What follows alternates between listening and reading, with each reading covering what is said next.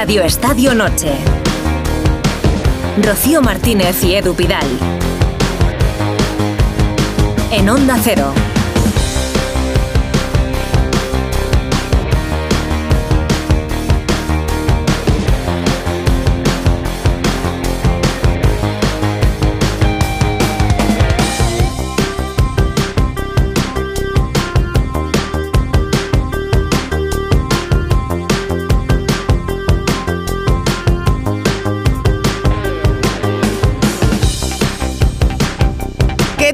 Muy buenas noches. Muy buenas, once y media, diez y media en Canarias. Aquí estamos hablando de fútbol. No, te- justo antes de que empiece el programa, que si los árbitros, Edu- que si el bar. A Edu Pidal de coach personal. Me está Sí, haciendo sí, sí. coaching personal.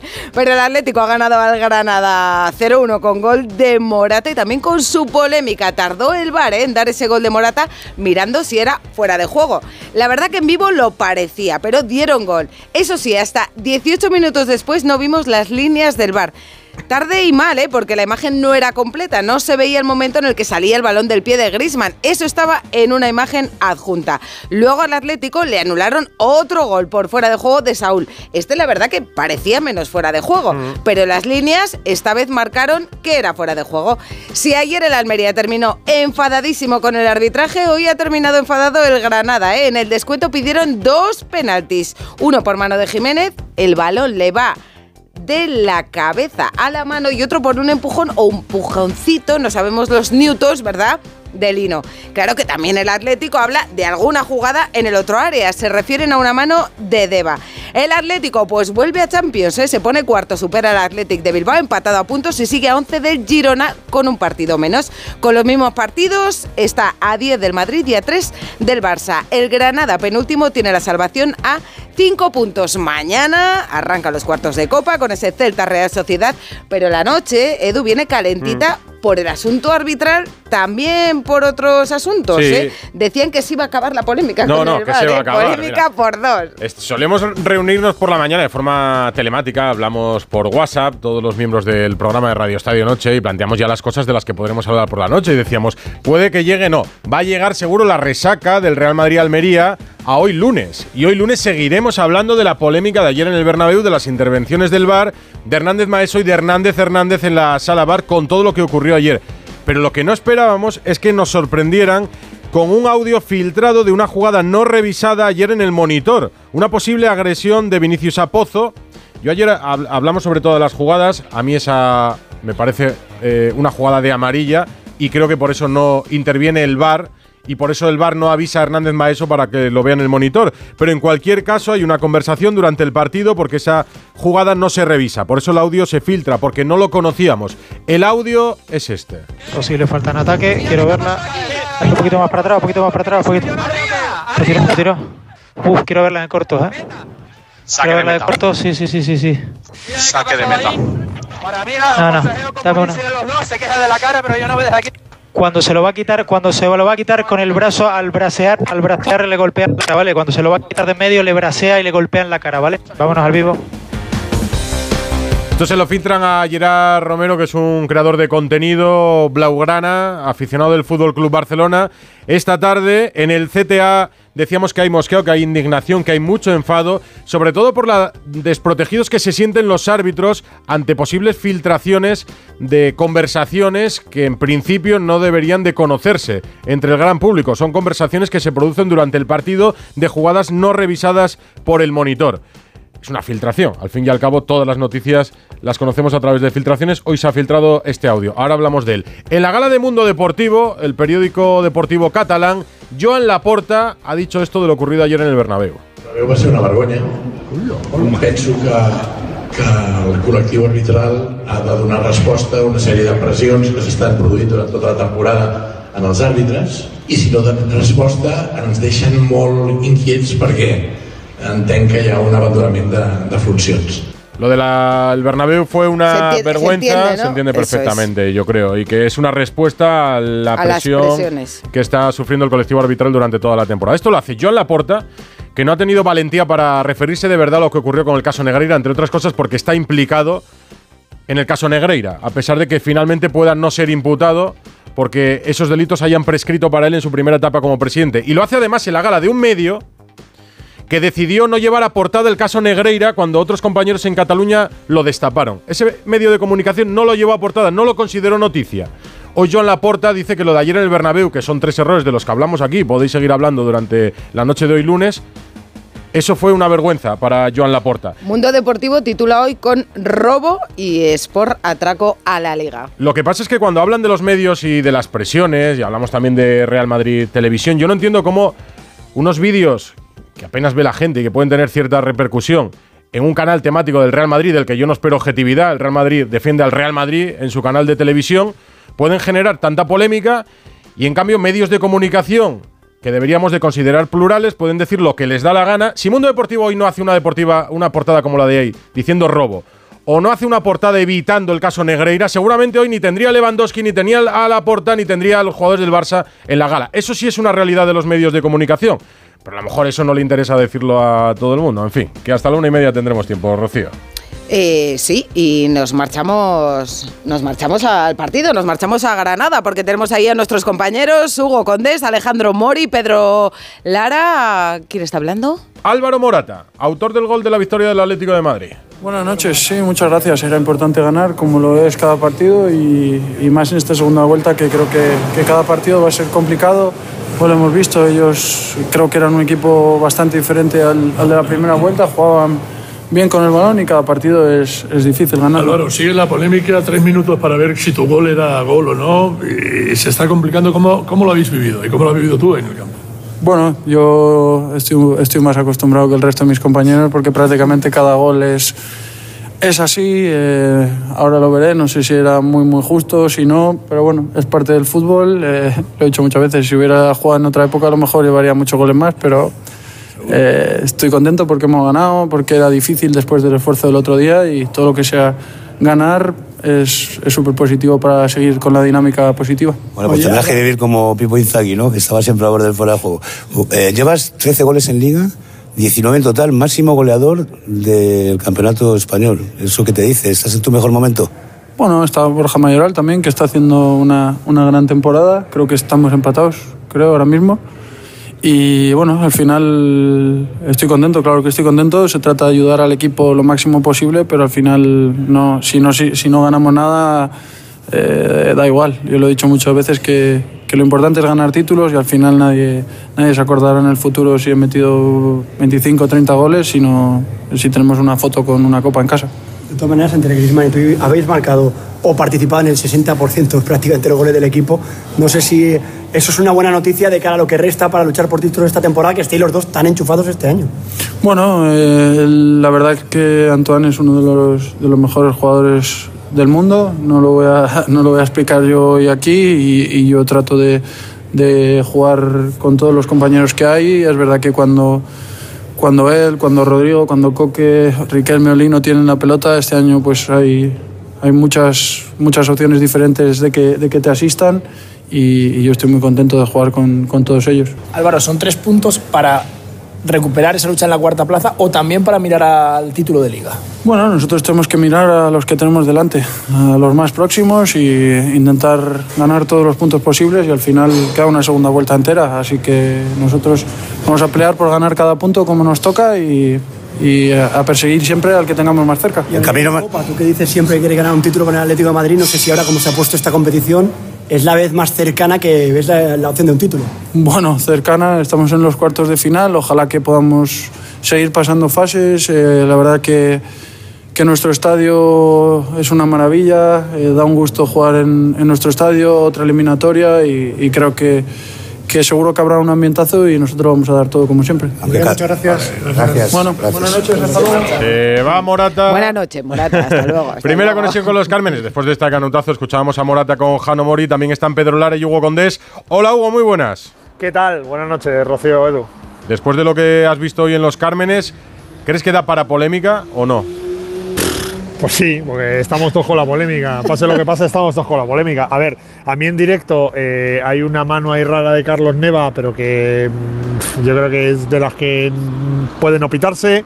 Creo que la mano de Jiménez en directo por la reacción del futbolista no me parece, pero luego viéndola en la tele igual Jiménez ha pensado por un momento que la ha liado. Pero creo que tampoco es pitable y sí me parece empujón de Samulino. Otra cosa es lo que decía antes Rocío, los Newtons. No sé si los Newtons son suficientes, pero empujón desde luego hay al, al delantero de Granada. Lo que pasa es que estamos ya en este momento en el que no sabemos lo que es mano y lo que no, que, que cualquiera, pues supongo que hoy los aficionados de Granada se muestran enfadados. Para mí lo, lo importante en el día de hoy es que el Atlético de Madrid ha defendido bastante mejor que en los últimos partidos fuera de casa, a pesar de que ha tenido la misma imagen de los partidos de fuera de casa, eh, que ha podido rotar a algunos futbolistas que acabaron bastante enganchados en el partido del Madrid, que ha ganado cuatro, eh, tres meses después, que eso es importante fuera de casa, y que hay un futbolista que a a mí me encanta, que es Samulino, que me parece el futbolista en mayúsculas de esta temporada del Atlético de Madrid. Lara, en el Granada hay quejas. Sí, sí hay quejas, sí. Se ha quejado. Buenas noches. Muy buenas. Buenas noches. Eh, hay quejas, se ha quejado el cacique Medina, el entrenador. Ha dicho que le han metido un. un- bueno, es lo que ha comentado el, el técnico, que le han metido un gol en fuera de juego y que ha habido una mano que cambia la trayectoria del balón por parte de un jugador del Atlético de Madrid, de Jiménez. Y luego Batalla ha sido más explícito, el guardameta de Granada. Ha hablado justamente de eso, de que hay mano clara dentro del área del jugador del Atlético de Madrid. En Movistar Plus. La verdad que con las pulsaciones a mil y con mucha bronca porque otra vez. Nada, no quiero decir nada porque. No ¿Por quiero- qué, qué te enfada más? eh, No, el no me tema de- preguntes, pues sabes lo que me enfada, lo que vieron todos. Si un jugador la remata con su propia cabeza, nadie lo molesta y toca en la mano, entonces lo mismo que yo la levante con el pie y la toque con la mano un defensor mío, si nadie lo molestaba.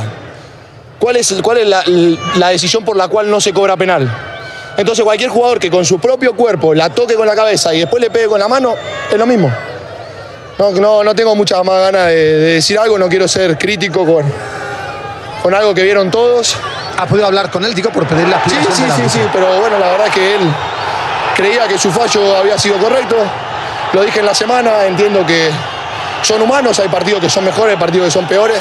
Y como te decía, estoy muy caliente porque se nos escapa un partido que a grandes rasgos lo teníamos controlado, creo yo, más que nada con la tenencia del balón. Eh, y no quiero decir mucho más para, creo que todos mis colegas me entenderán. Le hemos entendido, se le entendía el tono, el tono también de mí, cabreo yo- que tenía. yo creo que Esas no- jugadas no han sido todas polémica.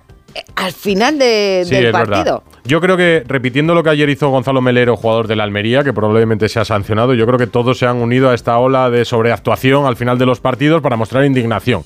De un Granada que está en una situación no parecida a la de la Almería, pero muy, muy parecida. Penúltimo en la tabla y con menos opciones o con más opciones de las que tiene la Almería, pero que tiene que remar bastante para salvarse en esta primera división. Bueno, que son y 42, que pueden decir y contarnos lo que quieran en el 608038447, en arroba radio estadio N y que empezamos. Rocío Martínez y Edu Pidal. Radio Estadio Noche. Y por aquí tenemos también a Látigo Serrano. Buenas noches. Hola, Ya nos lo queríamos perder, ¿eh? Indignados. el, día del, el día de los indignados. El día- va a ser todos los días. El día del sí, indignado ya- todos los ya días. Yo creo que de aquí a final de temporada va a haber un indignado por jornada, uno o más. Seguro. Susana Guas, buenas noches. Los indignados y de los topos, porque vaya topo ahí dentro del CTA. Eso Buenas es- noches. es grave, ¿eh? No, grave no. Ha tardado es gravísimo. poco. ¿Cuánto llevamos? Gravísimo. Desde la Supercopa. O sea, si Desde es la que no Supercopa llevamos nada. Tres jornadas. No dan una, ¿eh? Es un clamor. Antonio Sanz, buenas noches. Buenas noches. Bueno, ¿qué tal? Se está de nuevo en puesto Champions. Bueno, pues eh, no me ha gustado el Atleti. Ha vuelto a jugar mal, ha vuelto a sufrir, ha vuelto a terminar pidiendo la hora, pero en una acción puntual de sus mejores jugadores, de Paul Grisman, cabezazo y gol de Morata. El, el resto y sobre todo el final y las críticas de- o las quejas de Granada a mí me parecen, como dice Edu, efecto Bernabéu. Más o menos, sí. Y, y lo, y lo de las líneas de bar, Enrique Ortego, porque ya. que- Una cuestión de fe. Hola, Quique. Porque buenas Total. noches. No, pero tienes la UEFA aquí, que tienes la UEFA que te hace... Sí, es que no sé, la de, la de Morata parece fuera de juego, la de Saúl no, pero es una cuestión de fe, porque además depende del tiro de, de cámara, de dónde tiren la, la raya, de- es que cada partido es distinto. No, no, no, no. pues han, dado uno y han quitado otro, bueno, pues tienes que fiar porque al final tienes que tener un resultado y tienes que tomar una decisión. Pero bueno, Yo, yo el miedo que me da, Quique, es que lo de ayer, efectivamente, como dice Antonio, provoque un efecto Bernabéu. Sobre las jugadas, luego si queréis las repasamos. Yo eh, Ayer Rocío y yo dimos nuestra opinión y, y cada uno teníamos una diferente, o sea que fue bastante distinta la de uno que la de otro durante la tertulia. Pero creo que lo de ayer, que son errores arbitrales o aciertos arbitrales, en cualquier cosa es polémica arbitral, va a derivar durante la temporada eh, como dices, en un efecto Bernabéu, en sobreactuaciones en las declaraciones postpartido, en quejas, en que cualquier cosa que no sea, que, que claramente no es punible, la conviertan en punible con protestas, porque creo que han, que- creo de verdad que hoy han iniciado una campaña, aprovechando lo de ayer del Bernabéu, que Hoy ya son- ha pasado. Hoy, hoy cada jugada que había levantaban la mano pidiendo algo. Hoy se, se han pasado lo- los jugadores de los dos equipos más tiempo levantando la mano que preocupar del juego. Pero Sobre también todo el eran- partido era muy disputado, por lo que se jugaban los dos, notaba, ¿no? Que Sí, pero ya, uno por es abajo, que ya levantan la, levantan la mano en jugadas que ya son de Sí, cachondeo. sí. Sobre todo, ya en cuanto toca el balón en una mano, ya, ya tienen, parece que tienen li- libertad absoluta para levantar la mano para reclamar. O sea, yo creo que se reclama más ahora que cuando no había bar. Pero nos han llevado a esto, Enrique. Sí, sí, no, pero como no sabemos pero lo que es mano que los futbolistas estén, pero que los futbolistas estén más preocupados de, de estar todo el rato pidiendo y reclamando que de jugar al fútbol tampoco es. Eso es verdad. Claro, es llevarlo al máximo nivel. Y tenemos a Jano Mori también por ahí eh, en Granada. Al Cholo le han preguntado por el Sí. asunto arbitral. Así es, Rocío, buenas noches ¿Qué a tal? todos. Buenas. Eh, sí, eh, ha estado Simeone. Bueno, primero he dicho, yo estoy de acuerdo con, con Antonio y con Hugo, porque creo que el equipo no ha jugado bien, pero ha sido práctico y ha defendido mejor. Ha defendido mejor. Fíjate, yo le preguntaba en la rueda de prensa a Simeone que este año está marcando muchos goles el Atlético de Madrid, y sin embargo el otro día en Girona perdió 4-3. Hoy ha vuelto a sacar renta con un 0-1, ¿no? El, cero, el unocerismo, como solemos decir de Simeone, ha vuelto en el día de hoy. Es verdad que lleva mucho riesgo, pero el partido era importantísimo y había que ganarlo y todo el mundo eh, habla en ese sentido. Pero eh, sobre todo me quedo con eh, lo más importante, vamos a escuchar al técnico argentino. Eres un defensor del VAR, sigue creyendo en el VAR y además cree que hay que ayudar a los árbitros. La mano también que había con el 1 a 0 en el, área de, Granada, el gol de Saúl que está ahí muy finito, muchas jugadas complejas. Siempre creí y espero creer que el VAR es importante porque ayuda. Hay veces que no pasa, pero sí ayuda. Y bueno, esperemos que tengan esa ayuda los árbitros porque hay mucha presión sobre ellos y no está fácil la situación. Hay mucho ruido. Mucha, mucho, mucho. Mucho ruido. Demasiado. difícil, ¿eh? No es fácil, obviamente todos nos equivocamos, porque es un juego que todo va muy rápido, pero bueno, yo creo que tenemos las herramientas para, para poder mejorarlo. Claro, Es- Hay ruido que viene de todos los Pero- sitios, pero- porque hemos escuchado hoy a la puerta decir que es una vergüenza, que los árbitros están respondiendo a presiones. Escuchamos ayer a Xavi Hernández decir que hay cosas que no le cuadran en la liga, que va a ser muy difícil. Se utilizan palabras como robo, que por cierto a mí me espanta utilizar esas palabras eh, en, torno, en torno al deporte, que las hemos visto también hoy en, en portadas de, de medio de comunicación. Otra cosa es si tendrá consecuencias algunas de las declaraciones que escuchamos, ¿no? Sobre todo las que hacen una enmienda a la totalidad y ponen en duda un poco todo el sistema. Ya, pero es que yo creo que en esto tiene mucha culpa también Medina Cantalejo de lo que sucede y el Comité Técnico de Árbitros. Mucha culpa en lo que está sucediendo en, en las jornadas. Es que con las propias decisiones de la permanencia o no de árbitros en primera, de, Mateo Laoz o del Cerro Grande, porque árbitros experimentados que pueden continuar, que pasan pruebas físicas, ahora que la ley les permite arbitrar con 46 años, no siguen en primera división y vemos árbitros que claramente no tienen nivel para dirigir partidos en el campo. Vemos a árbitros como ayer Hernández Hernández. Oye, sé que la designación para la Copa está hecha. ¿Puedes evitar la designación de Hernández Hernández, al menos como árbitro de VAR, después de la polémica de ayer en el Bernabéu, o lo avivas para que en el siguiente partido de Copa, esta próxima semana, en un cuarto de final, vuelva a generar o posiblemente pueda generar otra polémica y avives la mano negra y la, la Llevaba presión? 11 meses y- sin arbitrar al Real Madrid, el, el árbitro ayer de bar, Hernández Hernández. Pero se ha desatado Claro, una porque- corriente. Perdona, Miguel. No, iba, iba a decir solo que con respecto a lo de los ascensos, es que al final el sistema, que es lo que está corrupto, el sistema como tal y las personas que participan y trincan y se lucran del sistema, el sistema premia a los obedientes y castiga a los desobedientes, a los díscolos, a los versos sueltos, a los Mateo Laoz. ¿Por qué? Porque Mateo Laoz es un árbitro que no encaja en el sistema. Y como no encaja en el sistema, a la mínima que ha podido, se lo han quitado encima. En cambio, los obedientes, los que siguen la- las directrices, pues siguen arbitrando, aunque sean malos. O sea, aquí no premiamos al bueno, premiamos al que, al que obedece y al que no da guerra. Y aparte tienes que, perdona, eh, tienes que intentar evitar la sombra de la sospecha. Y hoy en el gol de Morata, que parece fuera de juego, yo creo Para que todos cuando lo vemos en directo parece fuera de juego, pero es que Eso se produce en el minuto 54 y hasta el minuto 72 no hemos visto la línea. Y la línea la han mostrado durante un segundo.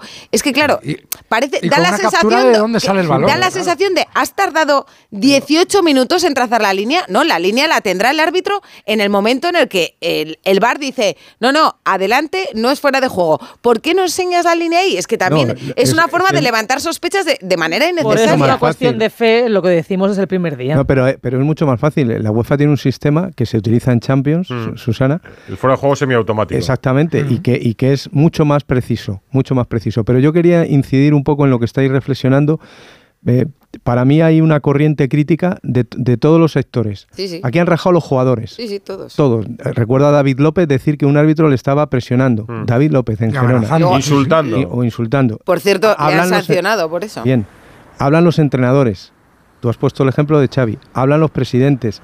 Estamos en esa corriente donde todo sirve. Los periodistas donde- también hablamos, y los Bueno, pero periodistas los también. periodistas estamos para hablar. Pero los propios, el propio engranaje del fútbol es el que está unos contra otros. Y eso es entramos en una dinámica tremendamente peligrosa para, y para además el fútbol. ¿eh? se está a la espera, es decir, lo de, Cha- lo de Xavi de ayer es inconcebible. ¿Cómo puedes estar esperando que acaba de ganar el yo, partido, celebra el partido, celebra el- que ha ganado el partido, que luego se, se hicieron una foto, yo pensaba que habían ganado la Champions, pero no, es que eran 100 partidos de, de Ferran.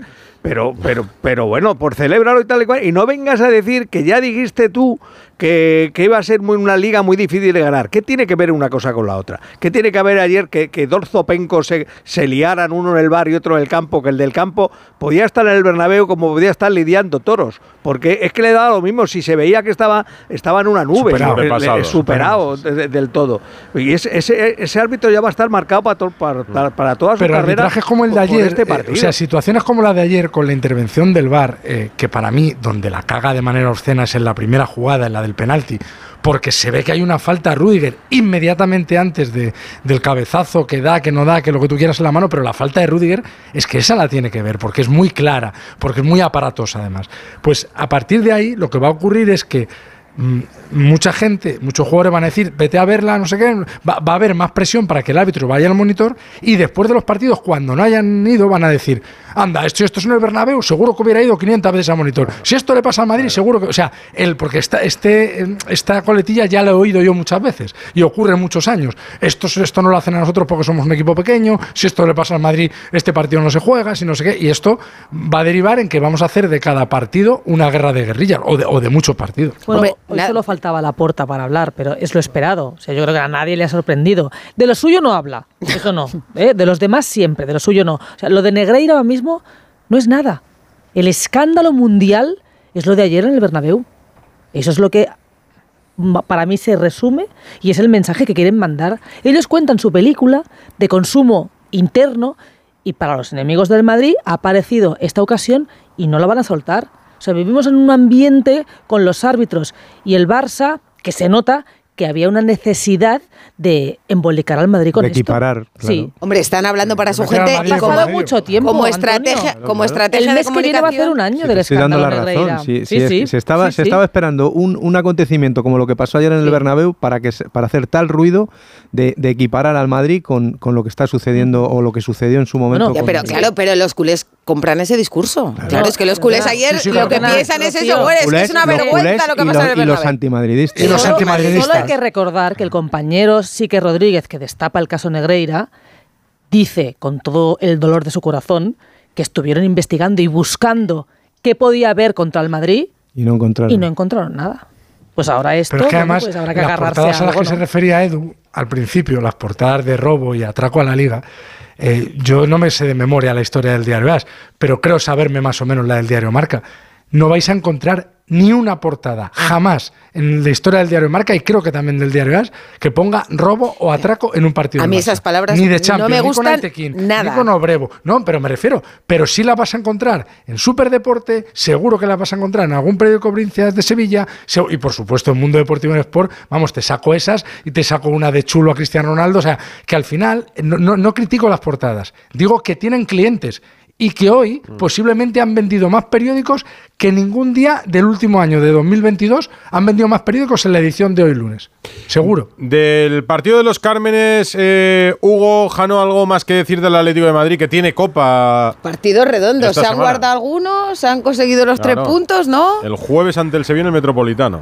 y que ha salido mm, escopetado de los Cármenes porque le cerraban el aeropuerto a las 12 de la noche, por eso... Como Cenicienta. Claro, Morata salió rápido a atendernos y Simeone también estuvo eh, veloz en la rueda de prensa.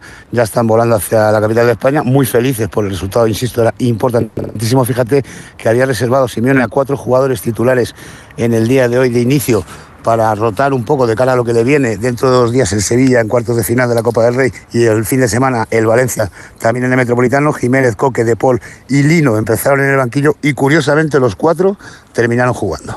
Yo solo quiero, por si acaso. añadir, Edu, Sí. que esta semana vamos a tener noticias porque estamos en la puerta de entrada y salida del Atlético de Madrid. Van a llegar seguramente dos, tres jugadores, van a salir dos, tres jugadores del Atlético de Madrid, así que iremos hablando esta semana seguramente.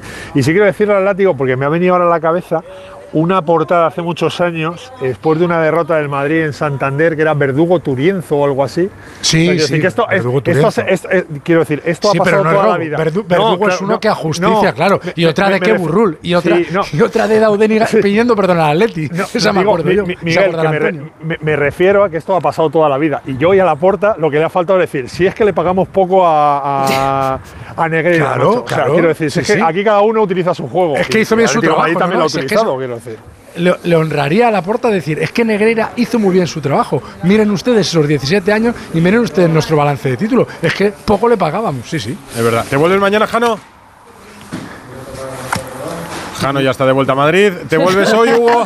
Yo me vuelvo hoy, que mañana mi hija tiene pinta piedras, macho, eh, que están en la prehistoria y no me lo pierdo yo. ¿Cómo, cómo que tiene qué? Pinta piedras. Pintar piedras porque Qué están en la prehistoria, con tres añitos. Hombre, pero eso tú, tú dime a mí. Las va a guardar todas Tú en dime a mí que soy de Atapuerca y te lo cuento. Yo el año pasado hice hasta una cueva en el aula. Pues de- dile al estaba- conductor que llegas igual que los límites de velocidad 120 en las autovías españolas, Hugo. Con- conductor es un buen conductor. No voy a decir quién es, pero es un buen conductor. Oye, y hoy te recomiendo, te recomiendo una visita a Atapuerca con tu niña porque te enseñan ahí cómo hacían fuego y cómo pintaban y todo, ¿eh? Hay recomendaciones.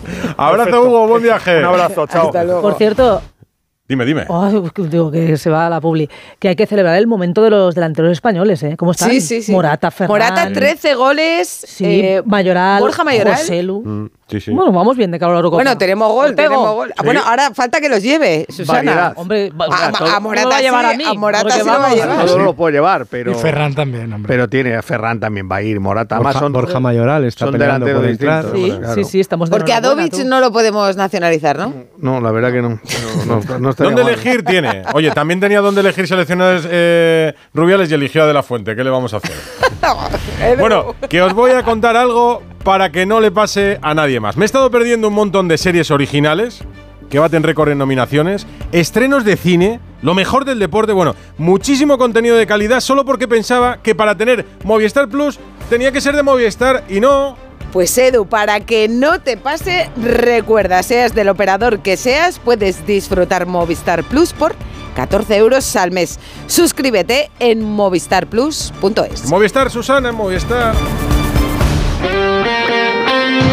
Radio Estadio Noche. Rocío Martínez y Edu Pidal.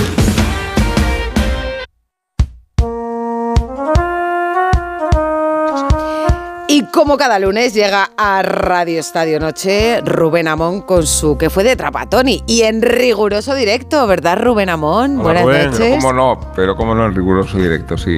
Las 12 y 1 son. Las 12 y 1. Como Alsina te hace madrugar, siempre du- duda la gente de si Rubén estará No, en no, directo. no, o un profesional aquí al pie del cañón con Soy nosotros. un profesional de los que no quedan en pie. Bueno, pues cuéntanos qué fue de Trapatoni. Bueno, me voy a saltar unos minutos la polémica del Madrid contra la Almería y el Bar y voy a prolongarme otros tantos en los 80 años de José Luis Garci, cuyas aficiones al fútbol y al boxeo revisten al deporte una pátina cultural que muchas veces se pervierte por la crispación generalizada.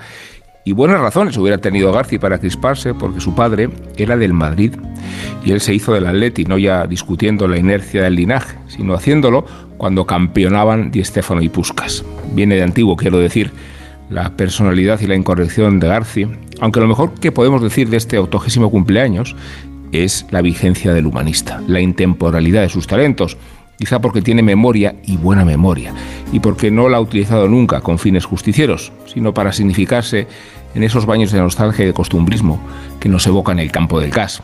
En el polvo y en el lodo jugaban al fútbol los equipos de barrio y se prodigaban combates de boxeo que buscaban un hilo de oro del pueblo, empezando por el carisma y el tabique roto de Urtain. García descubrió el pugilato de las películas más feroces de los años 40, en las mejillas en carne viva de Rocky Marciano, pero es también de quienes se quedaban de noche en vela cuando peleaban Hagler o Pacquiao. Y ya sabemos que el boxeo se haya expuesto al amaneramiento de los gimnasios, no se boxea, se hacen coreografías, me decía Gistau, y se haya expuesto también a las presiones prohibicionistas, pero el boxeo es el deporte al que aspiran todos los demás, en el antagonismo perfecto, en la estética y en la épica, y en el magnetismo que retratan las mejores crónicas de García. ¿Y qué diría Trapatoni? No soy viejo ni antiguo, soy un clásico. Oye, pues tengo, tengo dos preguntas para ti. Una, ¿tú haces coreografías de boxeo? Tengo un saco en casa. Pero o sea, las haces en casa, ¿no? No en el gimnasio. es puramente decorativo.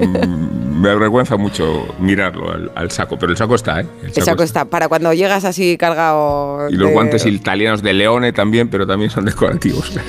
Y La no, no te, pregunta, ¿cuál es? no te vamos a dejar que te saltes la polémica del Bernabéu. No podíamos desaprovechar esta oportunidad de tenerte aquí. Es, pues es una, es una lástima, pero yo creo que estas polémicas lo que hacen es retratar a uno en cada equipo al que pertenece con muy poca lucidez.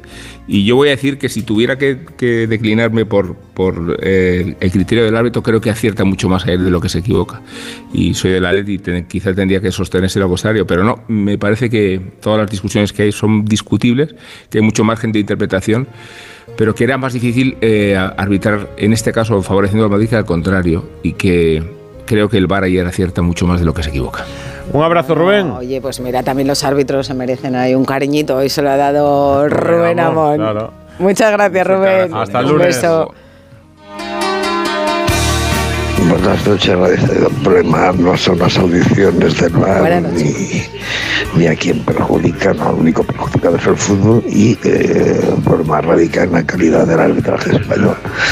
Es eh, malo, ridículo y bueno, eh, eh, me crea dudas en la honestidad de ciertos árbitros. Le crea dudas. Dudas la- dudan de la honestidad. Si es que así estamos, así estamos. yo a veces dudo de Ana también y sus preguntas, pero normalmente acierta. No, pero es Hola, Ana Rodríguez. La pregunta de hoy pues venía un poco pues eh, con lo que había de, de actualidad. ¿A quién perjudica la filtración que se ha hecho de los audios del VAR? El 64% dice que a los árbitros, el 36% dice que al Real Madrid y nos llevan comentarios, mira, de todo tipo. Uno que nos dice, perjudican al Barça, que es el que los ha filtrado. Otro dice, evidentemente perjudican a los árbitros que ayudan al Madrid. Y por otro lado nos dicen, pero ¿por qué metéis aquí al Madrid? ¿Qué culpa tiene? O sea que para gustos colores. Es bastante grave el tema de, de la filtración de- del audio de bar y me imagino que hay un gran nerviosismo aparte de No, en el. CTA que está investigando. Está tú imagínate, están intentando ahora mismo buscar al culpable. Ya, pero esto es como si sale. sí, pero que esto es como si sale un audio de Onda Cero o de Radio Estadio Noche. Oye, pues tendremos que mirarnos entre nosotros, ¿sabes? porque no hay tanta gente que tenga acceso a lo que sucedió ayer. Claro. A las televisiones les llegan los audios ya para descargarse lo que es la conversación del bar, de la intervención del bar, de la consulta al monitor. O sea, que no tienen acceso a los 90 minutos de conversación de un partido. Hay poca gente que tenga. Imagínate, la dirección todos mirándose así unos a otros. Sí, pero Habrá sido tú. A lo que me refiero tú. es que, por ejemplo, el CTA, hoy alguien ha llegado a plantear que si esto se va a repetir, es mejor que dejemos de conocer los audios de bar. Es decir, que el CTA jornada, tú. deje de facilitar los audios. De momento parece que no lo van a hacer, que van a mantenerse y que creen que esta filtración no puede acabar con un avance de puertas abiertas, como pregonaba Medina Cantalejo, y de ventanas abiertas para que conozcamos lo que sucede cuando se consulta la pantalla bar. Pero claro, los árbitros individualmente se sienten desprotegidos. Y yo entiendo que si hay una conversación que creen que no va a salir a la luz pública y de repente se ven en todos los medios, a mí lo de ayer no me parece importante, ni vinculante, ni trascendente, porque a mí no me parece expulsión de Vinicius, me parece una tarjeta amarilla y creo que por eso no entra al bar. Pero entienden que si a partir de ahora se van a filtrar audios, van a vivir una situación de desprotección durante A mí, 93 sí me minutos. parece, a mí sí me parece una tarjeta roja. ¿A ti sí? Ah.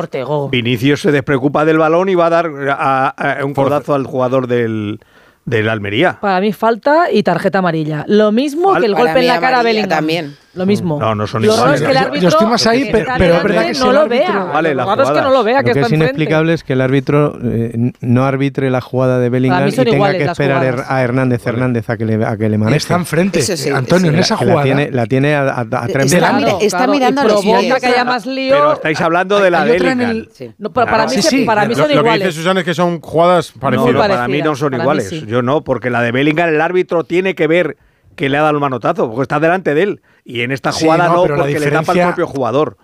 La- Sí, la- Sí, no, pero no, ahí, no, ahí ves tarjeta roja también. ¿En cuál?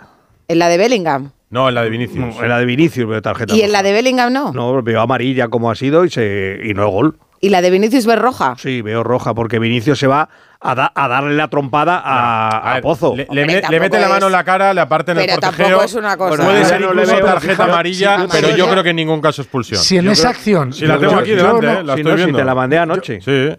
Yo no, no compro el argumento de Ortego, estoy más cerca de lo que dice Susana, pero si en esa acción el árbitro de campo la ve en directo y considera que es agresión y le muestra la roja, esa roja se la come. Esa roja no se la quita ningún comité. Bueno, bueno, el árbitro de campo, el árbitro de ayer- campo ayer le podían haber hecho de todo que él no hubiera Sí, dicho sí, lo, ayer lo Hernández- contrario. No, pero Hernández ¿me mandó entendéis lo que mucho, quiero eh. decir? Que no- Es decir, ayer Hernández pita él lo que quiere en cada momento. Y dirige Sí, al Y árbitro de dirige campo. al árbitro, claro. Es que- parece ser Aconseja, entre comillas. Parece ser que, eh, según hoy el, el comité de árbitros lleva toda la tarde diciendo a los periodistas que han llamado, diciéndoles que tienen orden de la primera eh, intervención que tiene el de VAR, es de decirle por qué le llama, La descripción por qué de la le jugada. reclama. Por eso ayer eh, insistía tanto con el que, que era con el con el hombro, con el hombro, porque parece que es una orden para que el otro sepa para qué te llama, pero sin embargo esa orden si no la han hecho otros. Pero, por ejemplo, en la primera veces. jugada, cuando le dice, eh, atento a. En, en la jugada de, De la- de- la de- mano, del gol, de el la penalti, mano. el Eso penalti es, de el la mano de penalti. cada equipo. Dice, atento, posible mano, tal.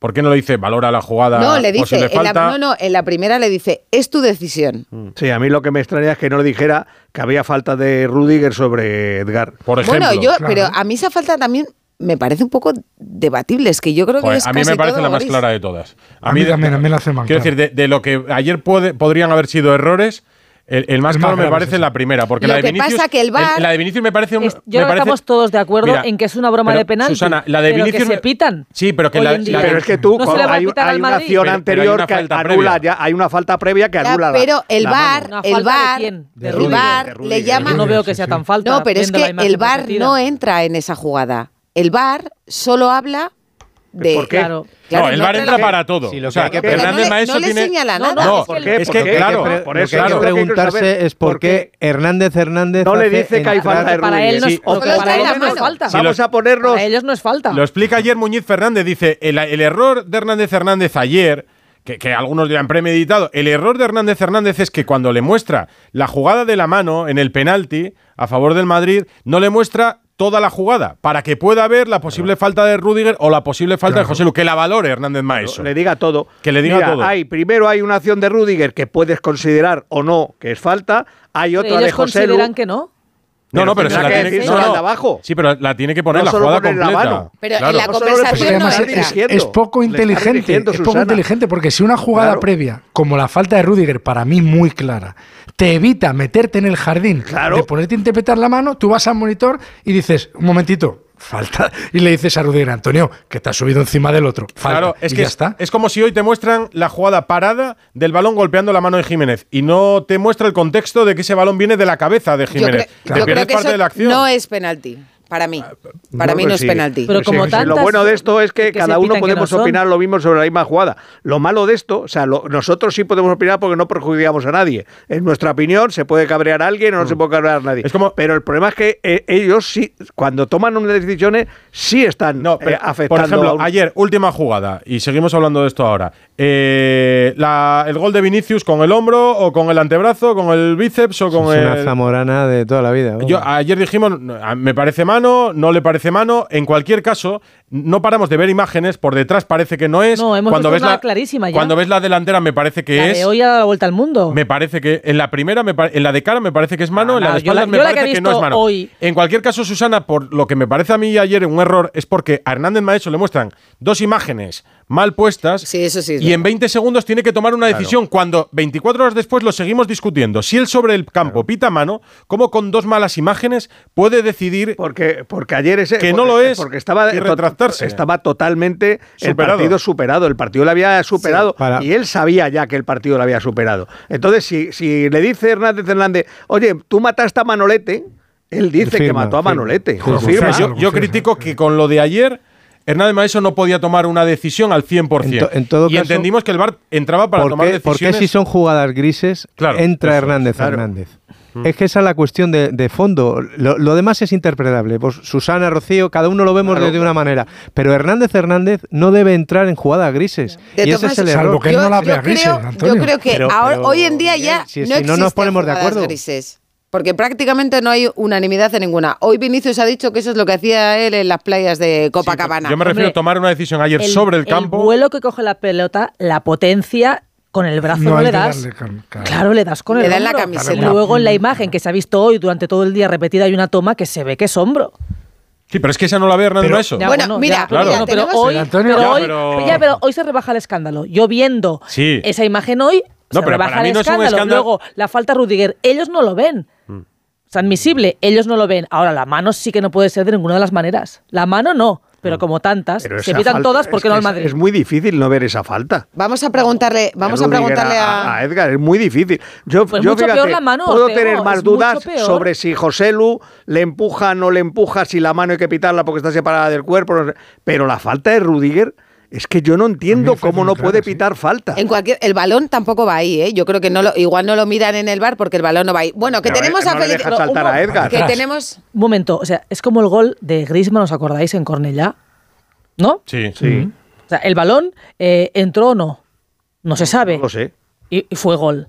Bueno, pues ahora es lo mismo. Como la de hoy del Hay imagen clara Morata. que le dan el brazo. Sí, pero cuando no. Pues como- entonces, no, pero ¿por como qué no lo la van a hay- anular? Pero como no la hay, tendrá que prevalecer la decisión, del decisión del árbitro del, árbitro, campo. claro. El VAR no puede entrar a jugar a, a- a- a jugar. a corregirle si no lo tiene claro. ¿Qué es lo que hizo ayer Hernández Hernández? Claro. Corregir en jugadas que no eran claras y que había dudas y que eran interpretables. Y luego, que el árbitro no vea el- la, la acción de Lopi, si es que está mirándolo. Es- Eso es increíble. Eso es increíble. Sí.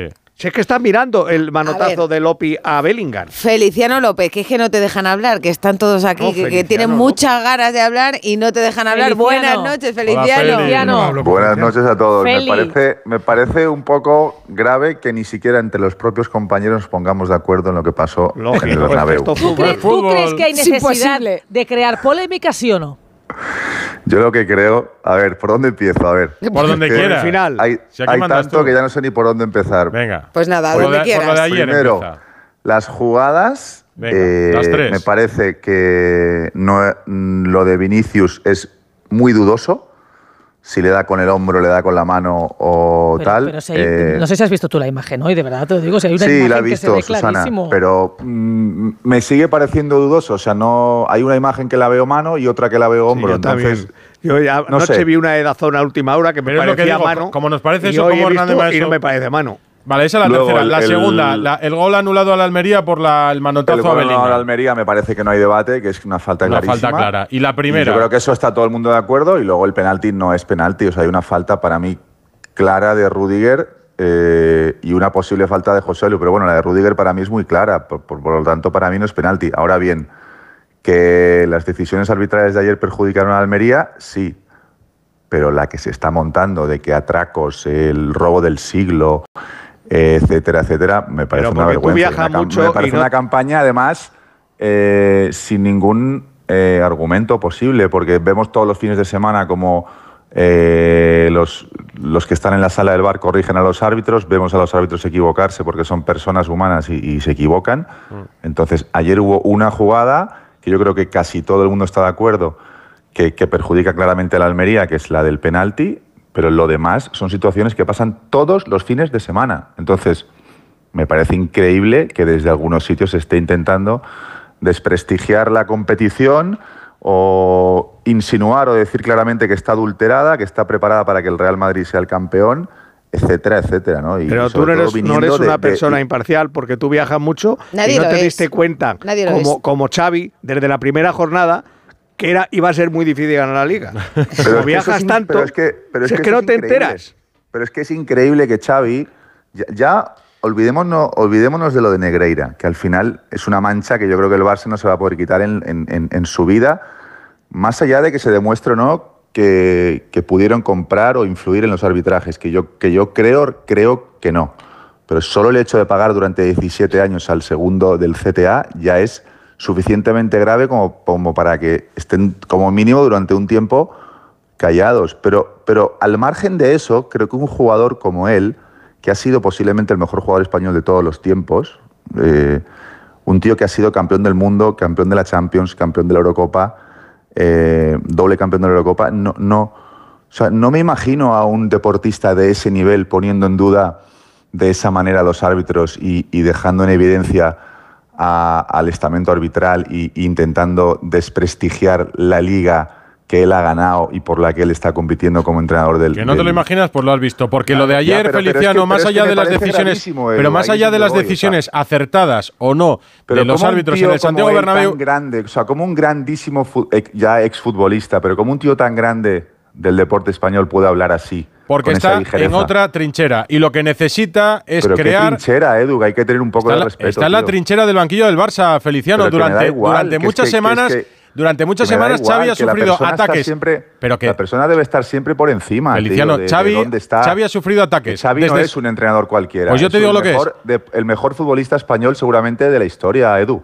Xavi ha, ha sufrido ataques desde su propio club, desde dentro.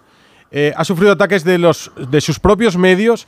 Xavi ha considerado que personas en las que él tenía confianza y a las que consideraba amigas le han criticado porque se han puesto antes por delante en la crítica que en la amistad. Digo, mm, de gente del entorno del Barça, que es lo que él criticaba. Xavi ha sufrido ataques de todos los frentes y encima le sobreviene el caso Negreira y encima la crisis deportiva y encima la crisis de resultados. Entonces ayer lo que ven es una oportunidad Una de iniciar. Una campaña Edu, es para hablar de los árbitros No, y de la histórica. no, no lo veo, no lo veo. No lo ves así. No lo, no, no lo ¿Y por qué crees que un tío. entrenador con un Es partido- un grande de la historia del fútbol español, no es cualquiera. Mira. O sea, yo entiendo que un entrenador en un momento de calentón eh, se le vaya la olla un día en una rueda Hmm. No, de pero lo de ayer es premeditado, porque cuando un entrenador tiene un partido, lo normal es que ni siquiera se detenga a ver las jugadas del partido anterior. Y si las ve, Ya, ni bueno, siquiera las comenta en una rueda de prensa. Ayer Xavi perdió una oportunidad de hablar del buen juego de su equipo, de la resurrección del Barça. El, el equipo estuvo bien, él tomó buenas decisiones.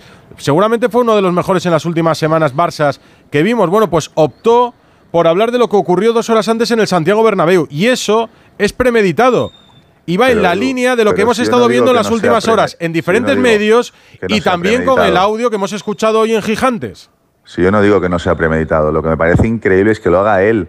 O sea, que ha habido muchos entrenadores que han rajado lo más grande de los árbitros, que estamos acostumbrados a la polémica, que el fútbol también se alimenta de la, de la propia polémica. Pero cuando viene de Xavi o de una leyenda, para mí es mucho más chocante, porque independientemente de lo, de lo de Negreira, yo creo que la persona, o sea, lo- la persona y lo que él ha sido para el fútbol español, para mí debe estar por encima de que ahora mismo sea entrenador del Barça y le convenga, eh, como dices tú, montar este lío y poner en duda la, eh, eh, la integridad de Es la que- competición. pero es que todos- Eso todos es lo los- que me quiero. Yo, yo voy más a, a la persona. A mí me ha decepcionado él como. A mí me parece más grave lo que dijo deportista, de- Xavi como, que lo como que dijo una Melero. leyenda del deporte español que pone, es que lo pone en duda la integridad de la competición que él Es ha que eso- jugado. Por eso te digo, por eso que te digo, que que Feliciano, por eso a mí me parece más grave lo que dijo Xavi que lo que dijo Melero. Porque Melero que- habla de un partido y, y- y suelta la palabra robo porque es la primera que se te viene a la cabeza.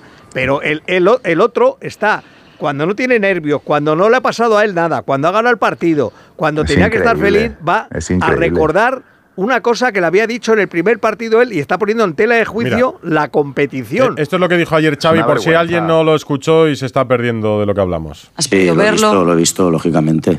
Pero que, es que me quedo con las palabras de Garitano, ¿no? Y me quedo con una reflexión que ha hecho Alfredo Relaño. Lo podéis ver. Creo que esa, es la buena, la correcta.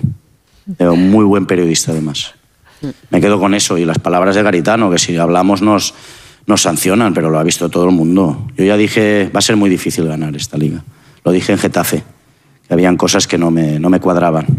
Pues a continuar trabajando. Seguimos en la lucha, quedan 18 partidos, hoy empezamos la segunda vuelta de la mejor manera posible y, y hasta donde nos llegue, pero hay cosas que no, que no controlamos, ¿no? Cuando Ha le- visto todo el mundo hoy. Cuando le preguntaron, cuando le, cuando le preguntaron falta por las, por las pocas dejen, tarjetas que veía Gaby, por las muchas faltas que hacía durante los partidos, en una rueda de prensa contestó, ¿esto qué es? ¿De los creadores del Villarato y tal? En eso no le gustaba a Relaño, ayer le gustó... Xavi no defrauda. En Lo cuestiones mucho, arbitrales, no, no por la pudor, de, un- de una leyenda del deporte como es él. Lo siento. Por pudor, el entrenador del Barça No lo sientas. en cuestiones Pero es que- así debería. Pero es verdad En- que en yo la creo sala que de Xavi, prensa, que Xavi está muy desafortunado. No, pero, pero ayer pero yo muy creo. desafortunado. Yo creo que ayer, precisamente, yo estoy con Edu en eso. A Xavi eh, le han puesto, vamos, de vuelta y media. De vuelta y media. Todo el mundo cabreado con él por los malos resultados, por el mal juego, porque no tiene ADN, lo que sea. Y ayer, la gente, los barcelonistas, ayer dicen: Este es mi Xavi. Este es mi Xavi. Porque Xavi No, pone Rocío, voz, pero- pone voz Sí, pero- a lo que ayer piensan los aficionados. Entonces Ya, Xavi se pone puro- a la altura de los aficionados y dice, Pero eso pues es hombre, es un mensaje barato, un populismo. Rocío. Exacto, claro Pero- que es un mensaje pero, Rocío, populista. Xavi, Xavi ahora es entrenador del Barça, ¿no? Durante esta época. Del día de mañana entrenará a otro club o no sé lo que hará. Pero es que él, él, su, su leyenda como jugador está por encima del, del puesto que ahora está ocupando en ese banquillo, ¿entiendes? A mí lo que me decepciona es eso. Yo entiendo que como entrenador del Barça tienes que lanzar en, en determinadas ocasiones algunos mensajes que, que- que son necesarios. Pero Ah. es que, de verdad, yo hablo más como el jugador que ha sido y la leyenda Sí. que es. y fíjate que ayer le deja, le deja muy mal Mitchell, el entrenador del Girona, porque claro, le preguntan Evidentemente, a, a pero es que Mitchell, cualquier eh, ¿tú, entrenador ta- de la tú Liga también Española- crees que, que entonces no podéis ganar la liga? Y dice Mitchell, no, no, yo no creo en manos negras, a Claro, nosotros es que nos es están dejando estar ahí. La pregunta está dirigida es ya, evidente ¿eh? que nadie O sea, la Viene de lo de estaba- Xavi. está- sí, pero estaba dirigida. Dirigida Tú- totalmente. Tú, Claro. también él no, se crees. Claro. él no se mete ni con el Madrid ni con los arbitrajes. No, no es que no se meta, es que dice que él, Pero- que él no ve manos Me negras. gustaría saber Pero, qué piensa Rocío, es que- Ancelotti es que- también de esto. Bueno, se que lo- Tienen buen rollo, ¿no? Que han demostrado A ver, uno en uno. Feli. que digo que, los entrenadores saben perfectamente que la semana que viene puede ser al revés, que es que a lo mejor el año, la semana que viene el entrenador de Almería juega en el campo del, eh, del Betis y, y es al revés y, y desde el bar corrigen una decisión del Claro, árbitro. pero igual que, Pero- pero, pero entienden, si el- entienden que igual que hasta ahora en le, el le han estado ese, diciendo que el entiendo el caso Negreira influye en los arbitrajes, dicen pues ahora vamos Es con que, el así así. es- es que eso es lo que busca Madrid. Xavi, equiparar todo, todo lo que ha caído con el caso Negreira en Con el Barcelona. arbitraje de ahí. Pero equiparar si es con que no se puede arbitraje de- equiparar, es que no hay... No hay que es- es que Va- no se va- puede vamos a equiparar, incorporar- que no, que se No, puede es equiparar, pero es, es una es manera de. Vamos a incorporar gente. Estas son decisiones que suceden todos los fines de semana. Vamos a es que lo otro son 17 años de pagos demostrados al segundo el CTA. Ah. Es que estamos hablando de dos cosas muy diferentes. Que lleva eh, tiempo escuchando Fernando Burgos, muy buenas. Hola, buenas noches a Alfredo todos. Martínez, muy buenas. Buenas noches. Aquí estamos discutiendo Juan Antonio bueno, Juan Manzano, Antonio Manzano es con que el, en Almería. con el mosqueo en Almería. Hola Manzano. Hola, muy buenas a todos. En, en Almería hay mosqueo con lo de ayer, con todo en Pues si general. sigue, dirás, si sigue. Sí, sí. Eh, por supuesto que mosqueo. Eh, yo quería decir una cosa porque estaba escuchando antes cuando estabais comparando lo de Vinicius Pozo con, con lo de Lopi y Bellingham. Eh, la Unión Deportiva Almería sabe perfectamente lo que es. ¿Vale? Es un equipo modesto. Lo que no es una herramienta para que se tiren los trastos a la cabeza los dos grandes que eh, hoy hay una corriente de opinión bastante fuerte en Almería y es que se vayan ambos a la Superliga y dejen la Liga Española. O sea, no nos importa absolutamente. Es, es, eh, me pongo en portavoz de la afición de Almería hoy. ¿eh? No nos importa que esté el Real Madrid o que esté el Barcelona en la Liga Española. Preferimos una liga sin ellos. Porque no están ayudando nada y porque están utilizando a modestos equipos que el año que viene igual están en segunda división y no les importa por- porque es nuestro camino, es el camino del club, digo, de Almería. Pero no es eh, una herramienta para que, insisto, se tiren los trastos a la cabeza. Y cuando comparabais las dos jugadas, hay una acción que, eh, partiendo de la base de que la de Lopi y Bellingham, evidentemente, es eh, eh, falta porque le ponen la mano en la cara, es que no tiene discusión ninguna. Y en el bar, evidentemente, no hay discusión ninguna. Lo que pasa es que a la hora de comparar lo de Vinicius, Vinicius le da con el codo a Pozo y es una roja de libro. Por mucho que se me enfade Burgos, es una roja de libro. Mientras que Yo la de también Lopi- opino eso, ¿eh? Eso Bueno, no, de libro- Mientras de que- libro, mientras- Manzano- de- que acabe, déjame que acabe el pero que hay árbitros que dicen la que de no, ¿eh? Sea, de libro No, no, no, no, porque sí. para exárbitros en primera no es una roja de libro. Sí, me parece, me parece correcto. Aquí cada cual tiene su opinión. Aunque Claro, por eso. Mm. estamos en primera, segunda, primera, segunda, primera, segunda. Llevamos mucho tiempo viendo fútbol y tenemos también nuestra propia opinión. Mientras que la de Lopi es un regate que hace a Bellingham, continúa. Si Bellingham no tiene la pierna flexionada, esa mano de Lopi no va a la cara, sino que va al pecho. Y no hubiera sido ni falta ni amarilla. No olvidéis eso, ¿eh? Ya. No olvidéis eso. Sí, sí. Y si Solamente ese matiz. Y si la menos la tengo metida en el pantalón, seguramente cuando me pegue, exact- claro. exact- exactamente, exacto. Y si hoy hubiera salido antes, pues llego cinco minutos De- antes. Exactamente, mí- toda la razón. yo, la diferencia es que la diferencia es que el codo de Vinicius va directamente al rostro de Pozo. Sin más, habéis comparado las dos jugadas. Yo hago lo mismo, ¿eh? Siempre, siempre aguanto hago lo mismo. Comparar esas dos. No, que sí, pero que, que es tu opinión y la respeto, que para ti es roja, para otros no. Lo que quiero decir es que tampoco es de libro porque yo he consultado la jugada con árbitros, exárbitros en primera división, bastante recientes, y, y en general coinciden en que eso es una amarilla y que por eso creen, entienden que no entra al bar. eh, esta O sea, reflexión- gente que no tiene ningún interés en. Pero es que ante eso da- es la misma, la misma opinión de un exárbitro que la tuya o que la mía. Es decir, es una acción de golpeo, no Una es una acción de reglamento. Hombre, pero digo por darle un poco de más de categoría a la opinión. Me vale más la opinión de un exárbitro que la de mi Sobre hermano. esa jugada no. Sobre esa Porque jugada, tu hermano, hombre. Tu hermano tiene, eh, tu hermano ve si hay contacto o no hay contacto, lo ve igual. Sí. Tu hermano, mi prima o, Claro. o ya está. Pero, de todas formas, a una mí, apreciación. No, no a mí me entristece- exárbitro de Bueno, primera. pues nada, pues entonces meto a mi hermano en vez de a un A mí- árbitro la próxima Pues vez. A mí me entristece muchísimo eh, esta, este feeling que has contado, eh, Manzano, desde, Bueno, eso se siente en todas las ciudades. desde Almería. No, sí. que Que ha se dicho que, se, que se vaya. No, no, que Sí, sí. digo que a mí me entristece muchísimo. O sea, eh, lo que sientes hoy al día siguiente es que, que se vayan el Madrid y el Barça, porque me imagino que la Almería eh, le habrán perjudicado a los árbitros en algún partido más, o solo Por ayer en el. Bernabéu. No, no, no, por- pero O sea, por me supuesto que parece sí, desde uno. Descorazonador. falta- Lo que- lo que dice Manzano es una que el lenteca en el sentimiento partido hoy frente al sea Rayo que acaba que con se penalti vaya a favor del Rayo, para No, empezar. Pero Ya, que no pues- le interesa a nadie. si Sí, esa es la claro. Claro, interesa bueno, por ya, lo que pero eso es la por repercusión. También es verdad que si hubiera ganado la Almería ayer en el Bernabéu, la repercusión de la victoria hubiera sido muchísimo más grande que si gana el Rayo Vallecano. O sea, el Madrid lo multiplica todo por mm, no el sé Barça. cuántos. El Barça también. De lo que sí, se sí. quejan en Almería, yo eso lo Pero que entiendo, Me es parece que- descorazonador que la sensación hoy sea No. que se vayan a, a la Superliga. Que Sí, por cierto, la Superliga no habla que la Superliga, por cierto, tal y como está planteada, no habla de dejar las ligas. O sea que es compatible con, con En, las en- ligas. en Vigo se quejaron durante mucho tiempo de las decisiones que perjudicaban al Celta y que no tenían altavoz porque se trataba Claro, de, de porque No partidos. estaba el Madrid y el Barça por medio. No estaba el Madrid y el Barça por medio. La sensación que describe En Almería la tienen en Vigo, en Gijón, en Valladolid, en Sevilla, en Con Valencia. lo cual, mira, hoy el, el Almería tiene más, que no sea Madrid tiene más en sus quejas, con lo cual La estas quejas más escandalosa. Claro, o sea, pero- si- pero ahí si los Manzano- vídeos-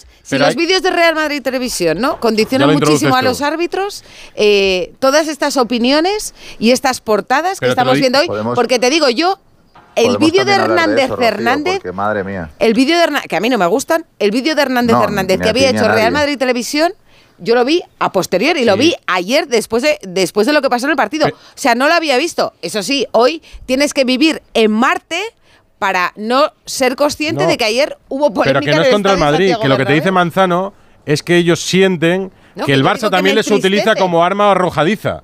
Por lo que ocurrió ayer en supuesto, el en el momento que Bernabéu. ayer Xavi aparece y se No, pone el papel de no, no. Garitano con un partido que supuestamente no puede ver porque está preparando el partido próximo y que hoy eh, utilizan eh, esta historia para lanzarse los trastos de que si el Villarato, que si Negreira, que si no sé cuánto, que si los... Pues la afición de Almería está absolutamente indignada porque se sienten perjudicados por tres decisiones arbitrales donde en una está claro lo de Lopi, no entramos en esa, pero en dos no se le da al árbitro todas ni las eh, eh, herramientas para poder decidir la falta sobre eh, Edgar de eh, Rudiger, ni por otro lado las imágenes que puedan llevar al colegiado a ver todas las todas las eh, los puntos de vista de una acción que luego se ha visto que está tres dedos por encima del codo, pues es evidente que son dos jugadas en las que el árbitro no tiene las con- herramientas para con el- decidir. y con más. el Almería, claro, en una situación eh, tremendamente, tremendamente complicada. Que tenemos mucho que hablar, ¿no? Sí, nos tienen que contar Burgos y Alfredo todavía, doce y media. Radio Estadio Noche. Rocío Martínez y Edu Pidal.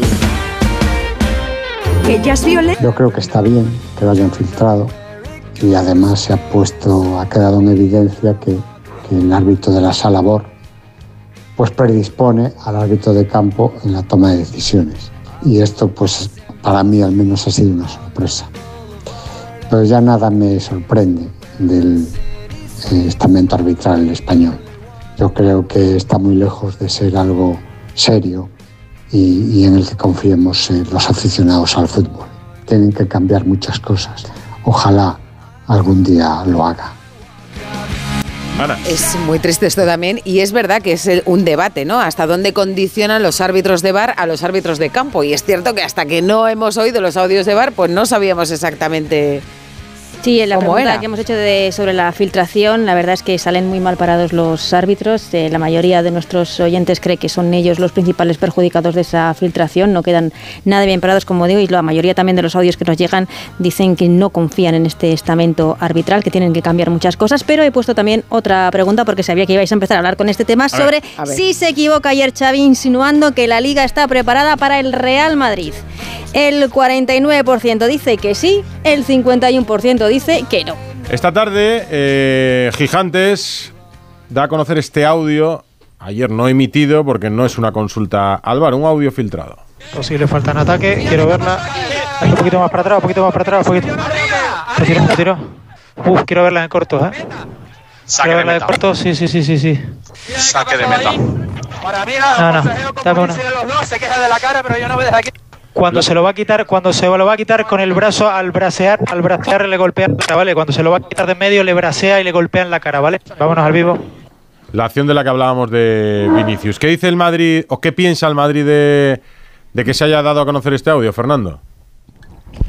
Bueno, no hay una, una reacción pública. Eh, privada tampoco hay, hay muchas. Es evidente que es una situación lamentable, lamentable. Yo creo que quien lo ha filtrado, eh, no, no estoy muy de acuerdo contigo en que hay pocas personas que lo pueden filtrar. Creo que hay muchas personas que lo pueden filtrar. A hay mí me han dicho demasiada que no gente tantas, ¿eh? Sí, porque si no, no lo hubiera acceso. filtrado. Pero si son cinco, se sabe rápido. ¿Cómo no lo van a saber si No, son es que, cinco? no, no, es que, meter- es que creo que sí lo saben, ¿eh? Vamos, que por lo menos sospechan, creen saber quién lo ha filtrado. Y esa- y- esa persona se va a arriesgar serie, a la primera. alguien con con, alguien Sí. con acceso a- al, al- al streaming del partido, vamos. Lo veremos, lo veremos, porque dicen muchas cosas y después hacen, hacen eh, muy poca. Mm. Eh, a ver, lo que hay en, en redes sociales es que mucha gente eh, se pregunta que cómo es posible que el día que el Madrid, hace ya nueve días, eh, el domingo este no, el anterior, en Riyadh, en la Supercopa, Florentino estuviera tan cariñoso con la porta. Cuando le preguntaron el Barça, todo eso, cuando eh, evidentemente eh, si una cosa hace daño al Madrid, que es esa filtración interesada, como casi todas las filtraciones, luego las palabras de la, de, la porta hacen casi más daño todavía, porque hay una impresión generalizada de que el Madrid va a ganar la liga por el partido de ayer contra la Almería. es alucinante. Y es tan falso como, como que estamos aquí todos hoy, ¿no? Bueno, se está, el, el el Madrid va, va a guardar silencio, eso es indudable. Hablaron ayer los profesionales y los protagonistas, ellos lo tienen muy claro, las tres jugadas erróneas del colegiado eh, las arregla eh, desde la sala bar.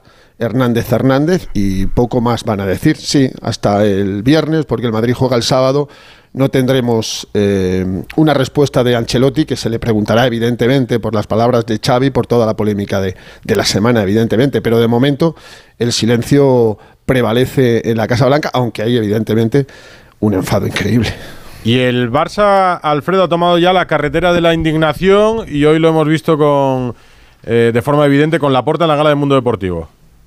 Sí, evidentemente aquí no ha bajado la, la, eh, el asombro, el enfado, el malestar y el presidente del Barcelona ha aprovechado esta circunstancia en, en una entrega de galardones de los compañeros del mundo deportivo para dar su punto de vista. Vamos a escuchar la rotundidez con la que afirma lo que ocurrió el pasado domingo en el Santiago Bernabéu. La veu va ser una vergonya. Penso que, que el col·lectiu arbitral ha de donar resposta a una sèrie de pressions que s'estan produint durant tota la temporada en els àrbitres i si no donen resposta ens deixen molt inquiets perquè A todo lo que se viene comentando en los últimos tiempos, dice Laporta. Ha dado una respuesta. Y Sí, no, que e- él viene a, a referirse a los vídeos de Real Madrid Televisión y Mm. pone el foco en la, en la persecución a los árbitros. Dice, el colectivo arbitral debe dar una respuesta a una serie de presiones que se están produciendo en esta temporada en los árbitros. Si no hay respuesta, nos deja inquietos porque entiendo que hay un abandonamiento de sus funciones. Eso ha dicho el presidente cuando ha subido al, al estrado de, a, a valorar eh, bueno, pues lo ocurrido el pasado fin de semana. Eh, bueno, en el, en el Barcelona además también, mm, evidentemente, llama la atención cómo el árbitro de VAR, porque hasta ahora no lo escuchábamos, cómo el árbitro de VAR induce al árbitro de, de abajo. Es Mm. decir, pri- primero, eh, cuando, cuando le está marcando, la jugada en la que creo que todo el mundo llegamos a la conclusión que es más polémica de todas es el penalti señalado, ¿no? Sí. ¿Y por qué no entra? Porque claro, también es la jugada decisiva, porque está 0-2 el partido, porque comienza ahí la remontada, es un momento crítico del partido, ¿no? Y, y, y por qué en ese momento no sabemos realmente si el árbitro de campo ha visto la acción de Rudiger o tan solo le, remiten al frame, al loop o al lo que sea, o al high, el eh, super low emotion del, momento clave, porque lo- cierto es que el árbitro de arriba en ningún momento le dice mira la secuencia completa porque puede haber algo de Rudiger, puede haber algo de Joselu, etcétera, etcétera. No, simplemente le dice lo de la mano y eso cuando nos, cuando nos hablaron de la versión del bar, no nos habían dicho eso, nos habían dicho que arriba era para ayudar y desde luego en jugadas absolutamente claras. Y esta y la mano de Vinicius, la posible mano de Vinicius, no son jugadas claras, son tan grises como que yo creo que la primera duda es si debió entrar o no el bar en esas jugadas. Lo que pasa que lo que no lo que no vale eh, es hoy pensar que esto es fruto del vídeo que había sacado Real Madrid el día anterior, porque Real Madrid Televisión lleva sacando vídeos no sé cuántos partidos y en todos los partidos no le pasa esto al Real Madrid. No, no, yo creo- solo yo creo- condicionó yo- yo en el partido de ayer a los partidos anteriores no, no, pero es que eso dice hace eso. seis años, No, que-. Digo en No, no, pero general, no, la porta, digo un poco, no, digo un poco en general, ¿no? Que queda la sensación es como esto es el fruto de los vídeos de Real Madrid Televisión. Hombre, pues otros días entonces no han tenido frutos. Y digo yo, y digo yo que si ahora las palabras de Laporta y de Xavi Hernández tendrán condicionarán también el arbitraje del próximo partido del Barça. No, o las pero- palabras pero- de la Almería no, pero- o las del Granada condicionarán el arbitraje o la carta No, de Gil igual, Marín Rocío, condicionarán el arbitraje y- del siguiente partido. No, Porque digo yo, yo confío en que los árbitros españoles que cobran un pastizal eh, sean capaces de no dejarse condicionar por esas cosas. Pues igual el mismo pastizal de no dejarse condicionar por mucho dinero que pagaran a Negreira. El mismo pastizal. Pero pero no es, no es ¿cómo lo vas a comparable. No, no. De verdad es que No, la no, no, no, no, comparación, la comparación No, ya me parece algo. no. Perdóname, no, ¿no? un poco estrambótico, no se que- puede al- comparar al menos- no, no, no, no, pagar al menos saca el 7 tema. millones de Al euros. menos saca el tema, que la porta no ha dicho nada. La. Bargoña, Bargoña, pero no ha dicho nada más de lo Pido la suyo. palabra. Pido, Pero es que pido la Susana palabra. no puede decir nada más. Por partes, Alfredo, Perdón un momento. Perdón un momento. No, pero de la misma forma que tú estás diciendo que crees que no tiene por qué, porque los árbitros ganan mucho, también puede ser una justificación. Pero igual que cada vez que se habla en Barcelona de los árbitros, todo el mundo recurre al tema Negreira, en Barcelona cada vez que se hable de los árbitros se va a recurrir a los vídeos de Real Madrid Televisión. Bueno, porque o- quieras que no. porque hay que agarrarse a algo, Alfredo. No- Pero, no- Alfredo, no Ah, bueno, compares, igual, por favor. igual- igual que el que se agarra a Negreira en el 2000, No, en el no, no, no, no, no, el no, gol a Messi, no, pero 17 bueno, años. Alfredo, Y le cuadriplicó termina- el sueldo y yo- habla de a ver, Bergoña, una lo de cosa. Mira lo Yo que no Yo quiero hablo creo de en, esto, Feli, en esto, un gol a Messi en la última esto- jornada en y Hernández Y no protestáis, no protestó nadie, en, esto, en esto yo creo que es en lo que tenemos que evitar descargar un camión de mierda absoluta sobre el fútbol español. En comparar, si por ejemplo, unos vídeos de Pero- Real Madrid Televisión, lo yo los compararía con lo que puede decir un árbitro catalán a la hora de. Pero, Edu, eh, o sea, perdona, gustaría- un, un periodista me- catalán a la hora de hablar decir- de un árbitro que arbitra en el Bernabéu sobre los robos constantes en la historia de la entidad blanca. Los vídeos de Real Madrid Televisión, que le da repercusión Son los pa- propios son pa- medios. son patéticos, que le, dan, Edu. que le dan repercusión los propios medios, porque no Eso es no que es nadie. propio de- eso no es propio de un Vamos club así. Pero nadie los ve en Real Madrid Televisión, los ven en las diferentes webs que repican los vídeos de Real Madrid Televisión. Esto Pero el daño está eh, hecho. Sí, pero El la campaña de desprestigio que puede suponer un vídeo en Real Madrid Televisión es comparable a lo que hoy hemos visto en los medios catalanes, en periódicos de prensa escrita catalana o el propio presidente del Barça manchando, diciendo lo que ayer pudo suceder en el Pero, Bernabéu. Edu, pero, Para mí eso es comparable, pero no podemos comparar en ningún momento, en ningún momento, un vídeo que hable de errores arbitrales de un árbitro en la televisión de un club con el pago de millones de euros de forma reiterada durante 18 años a un club. Es que evidente que no es simplemente. comparable. Sí, bueno, No es pero es que hay gente que lo compara. Entonces, el simple pago al vicepresidente de los árbitros, reiterado durante casi dos décadas, de millones de euros, debería de avergonzar al propio barcelonismo y no debería de ser el boomerang que ¿Y- ahora vuelve que no por un mal arbitraje en el no Bernabéu. avergonzado al barcelonismo? No, Pues no, no, no ha avergonzado no lo ha avergonzado. Lo que Son pasa- capaces no, de estar pasa- pagando no. 17 años a los árbitros y hacer creer que les engañaban. Pero, pero vamos a ver una cosa, Edu. De la misma forma que estás diciendo tú y tienes razón, que eso es injustificable, cada vez que se hable en este país de árbitros o beneficien los árbitros al Real Madrid, dice, eh, el Barça no puede decir nada porque está el tema. No, oiga. No, eso no lo puede- a- eso no, vamos, analizaremos partido por partido. Hombre, pero lo, que no, por partido. pero lo que no se puede es Ya, pero- poner, pero, poner en Alfredo, juicio no- toda la liga. Por, por el pero ¿cómo- arbitraje cómo? de ayer, cuando vemos una jugada en la que todo el mundo está de acuerdo que acertaron y dos jugadas que tampoco es que sean que refiero. clamorosas, Pero mira, por porque ejemplo, no veo yo no. tanto Yo quórum creo en que al final, jugadas. yo creo que al final la liga la gana el mejor, pero Fernando ha dicho. no, dice, no, hombre, Xavi dijo ayer que va a ser No, muy difícil sí, ganarla. ya, Alfredo, eso es lo que pero- dijo pero- pero Xavi cosa, ayer. Pero una cosa, vamos a ver una cosa, poneros en el hipotético caso de que la liga la gane el Madrid por menos de tres puntos, de, per- perdón, de dos, que son los dos de más. Pero de errores arbitrales, solo, eh, solo ha habido errores arbitrales ayer. Mira, ah, por Bueno, ejemplo, pues- el Barça gana al pues, Almería, ejemplo, el, Barça, a- el Barça gana al Almería en el ejemplo, último este minuto. domingo hay dos puntos de En- diferencia. En el, el Barça gana al Almería en el último minuto en un partido en el que hay un córner inexistente que saca el Barça. Por ejemplo, o sea, que es que errores arbitrales. eh, ayer Xavi repasa, jornada. repasa Hombre, los errores, pero no, Girona- pero no el recuerda, Girona no ha pero no tenido recuerda los aciertos. eh, de un córner inexistente a lo que ocurrió en el Bernabéu el Bueno, domingo. pero para el ti, gol. la misma eh, balanza. bueno, estamos Hombre. analizando las jugadas y analizamos las tres y cada Pero, uno tiene su opinión Al- sobre cada una de ellas. Al- Alfredo, una pregunta, una pregunta que te hago de verdad. Más allá del penalti, que estamos todos Gracias de por acuerdo que fue, de que verdad. fue un error. ¿De verdad, ¿De verdad tú crees que las dos jugadas, el gol anulado a la Almería y la mano de Vinicius, son como para montar este escándalo que, se está- que están montando algunos? Sinceramente, ¿no, sí, ¿no crees sí, que esas no, jugadas mira, sí, son difíciles la- de arbitrar, sí, la- incluso con mil cámaras? Ya, pero, pero Feliciano, si tú pones en una balanza el gol anulado. No te va a contestar porque Alfredo es muy listo.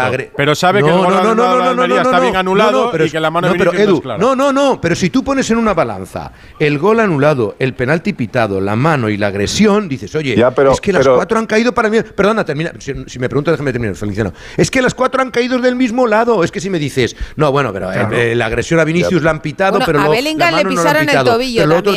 Que sí, Pero- sí, pero no, las no, cuatro no, no, que jugadas es que de claves eso no del se habla. partido, No, no, no, las que es que no se habla, jugadas que va, de rondón.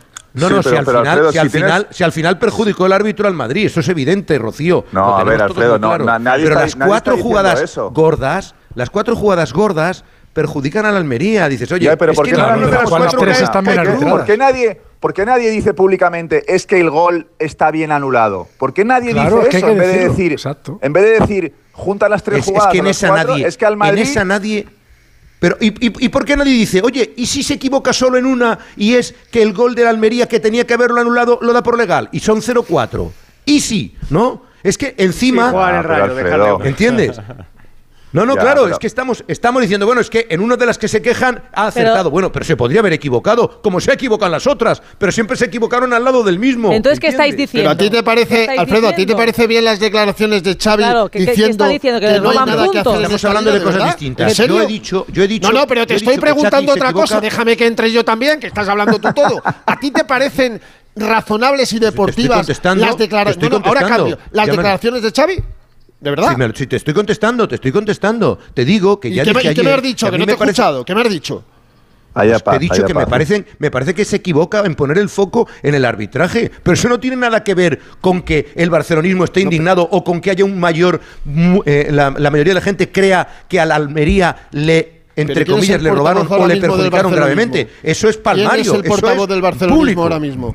¿Quién es el portavoz ¿Quién? aparte de la porta del barcelonismo? Pues el único que ¿Quién habla es? Xavi. Hernández Creus. Xavi ¿Y? Hernández Creus. Que diga Xavi en el mes de enero, como dijo el Cholo hace yo no sé cuántos años, Y si lo siente, que ¿por es qué no lo va a decir? imposible ganar. Pero ¿cómo esta- lo va a sentir, hombre, por Pero favor? ¿Cómo un pero tío- ¿cómo porque lo siente? Por favor, Porque hombre, repasa- que- que está adulterada repasa desde la partidos, primera jornada. Te, repasa los Pero que partidos. la sus partidos, el penalti. Ah, bueno, claro, no, El- no va a repasar los tuyos ni los míos, repasará los suyos. Claro. No, no, pero no, no, está repasando al Madrid, no está repasando los suyos. Está No, no, no, repasando no, no, al no, Madrid. no, no, no, está repasando Sí, sí, sí, sí, sí, sí, con sí la está repasando al Madrid. Fer- Fernando, Pero luego Xavi hace un repaso de- está repasando el San con el Sebastián, Getafe, Alfredo, las jugadas Rafinha, donde cree que le han que con el perjudicado. Granada, Joao San Félix, está Sebastián, repasando Alfredo. sus partidos, San Fernando, Sebastián. sus partidos. Y el San Sebastián, Alfredo. En sus partidos no Sebastián. merecieron ganar. Claro, que no está, merecieron está No, repasando los que le vienen Hubo un bien. penalti Está clarísimo que no los vio. que le No va a vienen repasar bien. los que nos vienen bien a nosotros. No, pero Pues veis, pero- pero, pero- claro, pero- hay errores ahí. Habrá que decirlo en San Sebastián hubo, por ejemplo, creo que un penalti a Oyarzábal. Oyarzábal, sí. No, no, ¿cómo que pitaron. No, hubo un penaltazo. Sí, no, penaltazo, pero que no sé, recuerdo si a Oyarzábal o a quién, creo que a Oyarzábal. A Oyarzábal, te lo digo yo, y si quieres te lo envío. Que, lo que hace Xavi es recordar los eh, errores en los que hayan podido perjudicar al Barça, claro. pero no los errores en los que hayan podido beneficiar al Barça. Mundo. Bueno, y, Pues y claro, pero en el balance, en el balance de la temporada, Que todo el- mundo hace ese, Ancelotti ese se juego, quejó de hace que el ese juego. En, el balance de la temporada, en el balance de la temporada todos van a tener aciertos y errores, Claro. todos los clubes. De lo que se quejan los pequeños, y es lo que intentaba explicar Manzano, es que cuando ocurren partidos del Real Madrid o del Barça tienen No muchísimo más altavoz y protagonismo que si ocurre en partidos en los que no están involucrados Ya, Edu, pero el, esto es el- lógico. el Real Madrid y el Barça o en Pero, menor medida el Atleti. Es No, no, claro que no es normal. per- Normal, hace un es el ratito decía yo que la Almería se sentía maltratado y que no quería que fuese una herramienta. Eh, llevamos, no sé, 25, 30, 35 minutos utilizando la Almería de herramienta para tirarse los trastos pero ante el Madrid pero- o ante pero- el pero Barcelona. nadie ¿Os habéis dado cuenta nadie- que los puntos que... Perdona, perdóname, perdóname, perdóname un instante porque va a ser muy rápido. Manzano. ¿Os habéis dado cuenta que estáis viendo que si los puntos para el Madrid o para el Barcelona, que si es más o menos diferencia, ¿habéis pensado que una victoria ayer de la Almería, que era la primera de la liga, le hubiera puesto con nueve puntos? Ah, es una cifra ridícula. Vale, correcto, pero es que tiene seis, que hubieran sido nueve. Se hubiera puesto a, a, con un partido el próximo viernes ante el Alavés que lo hubiera dejado a una distancia de algo más de un partido.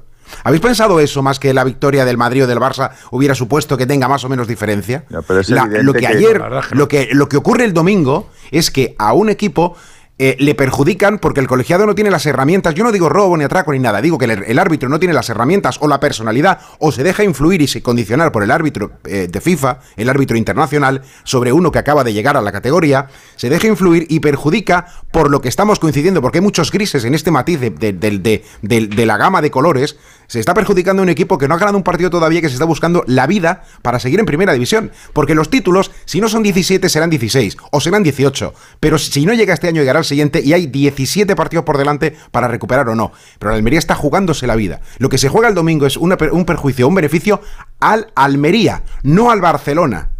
Ni al Real Madrid, porque si no lo gana esta semana, lo ganará la que viene. Da igual, hay un partido que tiene que eh, todavía jugar.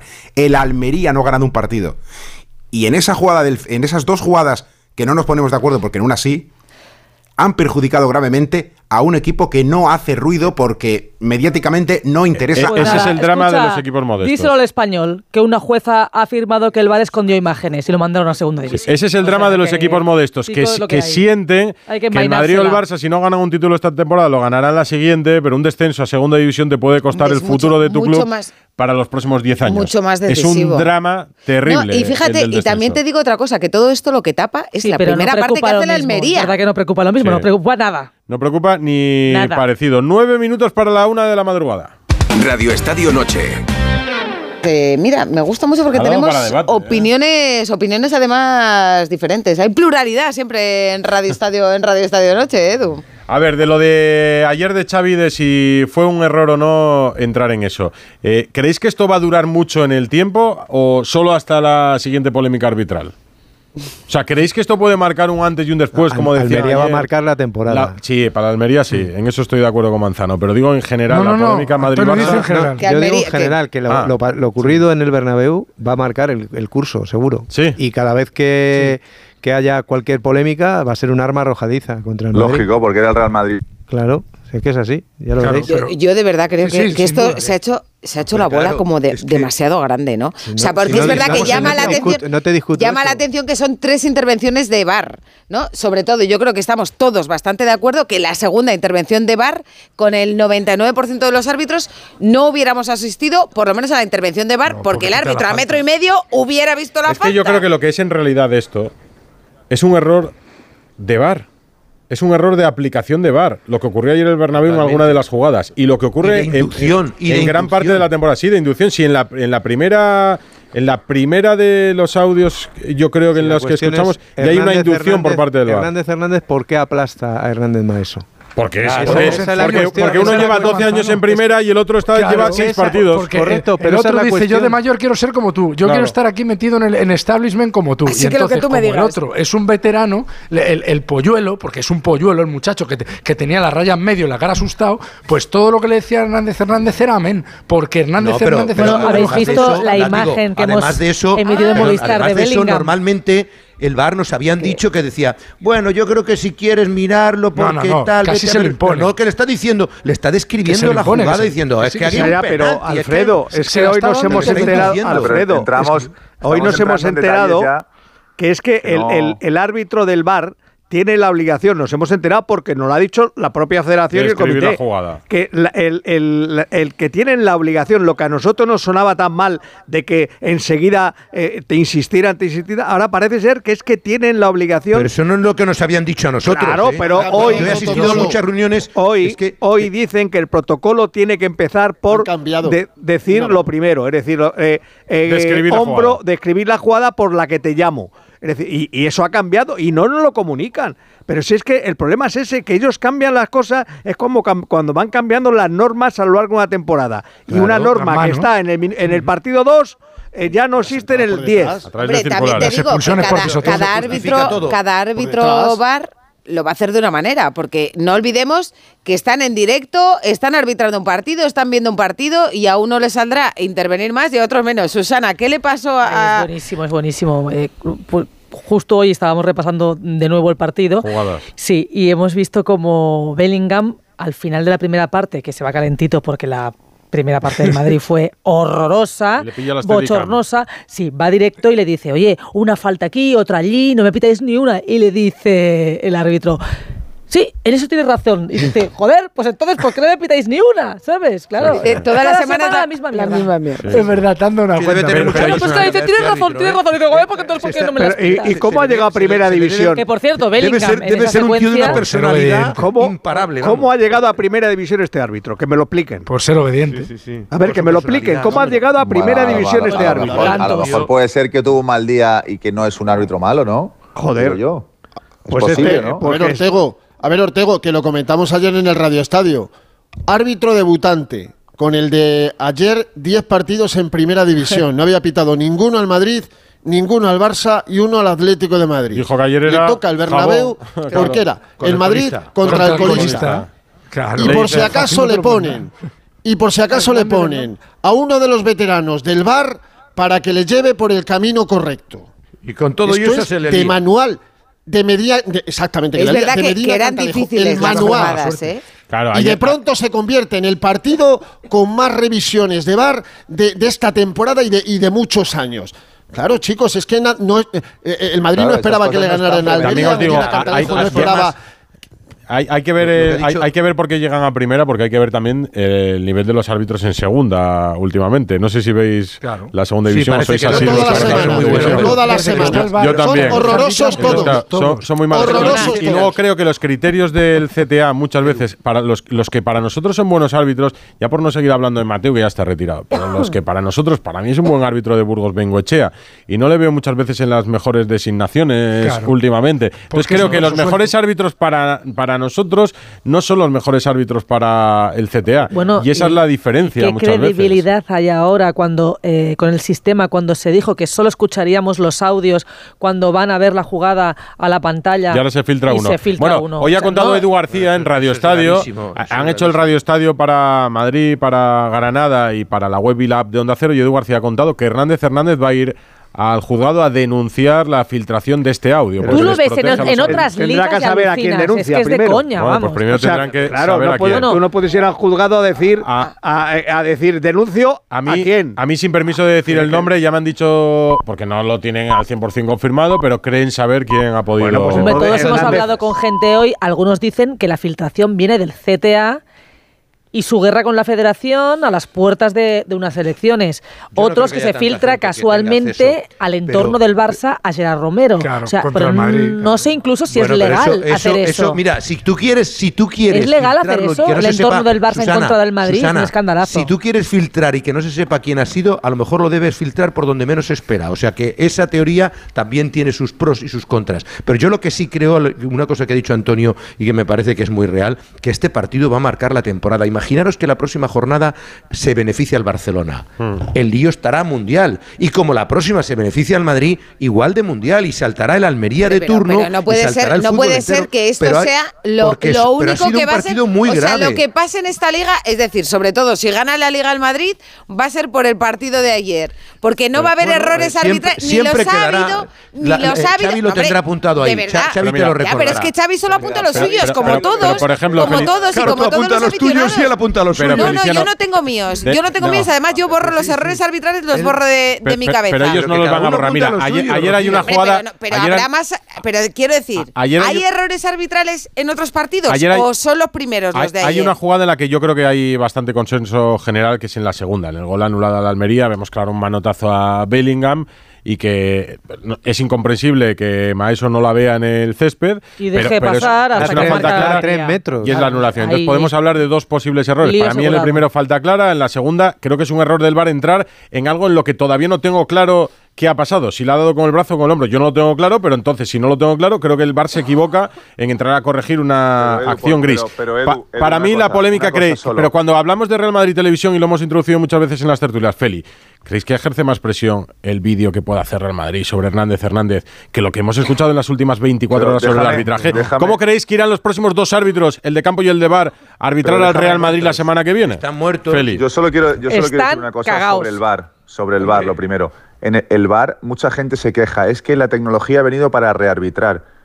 Pues, que no venga, que no venga la tecnología. Si, si, si desde la sala del VAR no le pueden decir al árbitro que no ha visto delante de sus ojos un codazo o un manotazo o lo que sea, que no haya tecnología. Si viene la tecnología es para ayudar en esas jugadas que, que el árbitro no ve. Mm. Es que yo, yo, no estoy tan de acuerdo con esa opinión de no hay que rearbitrar los partidos, no sé qué. Es que entonces que no haya tecnología.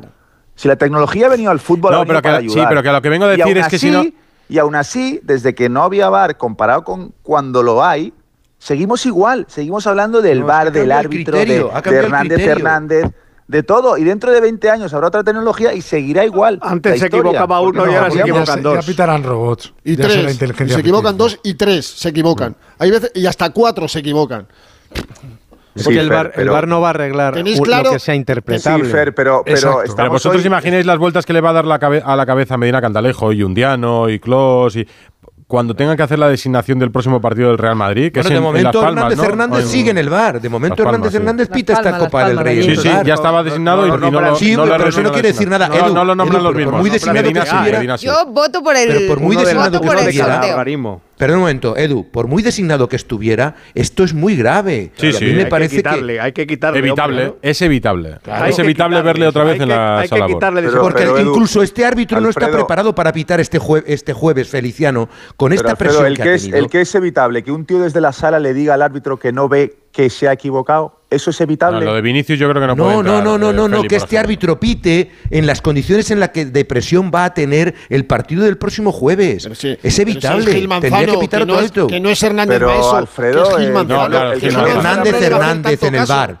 Hernández Hernández. Estoy diciendo que Hernández Hernández no va a dirigir a Gil Manzano como ha dirigido a Hernández Maeso, Alfredo. No, Solo claro, te pero, digo pero, pero, pero, es que, uno tiene 12 años y el otro tiene 11. No, no me refiero a eso, Fernando. Me refiero Fernando, pero me refiero a que sí, pero es que este árbitro está ya con una semana con una presión excesiva y que va a afrontar no el partido en condiciones que no son las más adecuadas. De todas formas, es que semana, ¿no? de, de, la misma forma, Gil Manzano, esta semana, ¿no? Gil Manzano irá preparado. La próxima. Irá preparado para imponer su criterio ante lo que le pueda recomendar Hernán Fernández en el bar, porque él también ha Pues ya van condicionados bueno, no, y pues además, no os preocupáis porque tendremos una polémica, si no son los partidos de Copa, será que habrá en algunos seguro, en los partidos pero, de Liga, y ya estará más tranquilos Hernández Fernández Hernández y Hernández No, no, Maestro. Ser también- árbitro ahora también- mismo es una, Espérame, una faena. Feliciano, a que seguro que quieres hablar de Alcaraz un ratito.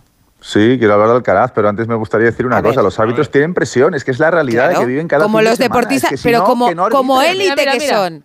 Como élite Claro, que como son. élite que son, tienen Exacto. presión. Los deportistas que- también y la tienen que- tienen. Y tienen que estar acostumbrados a que un fin de semana los pongan a parir porque la gente del mundo del fútbol, aficionados, somos así.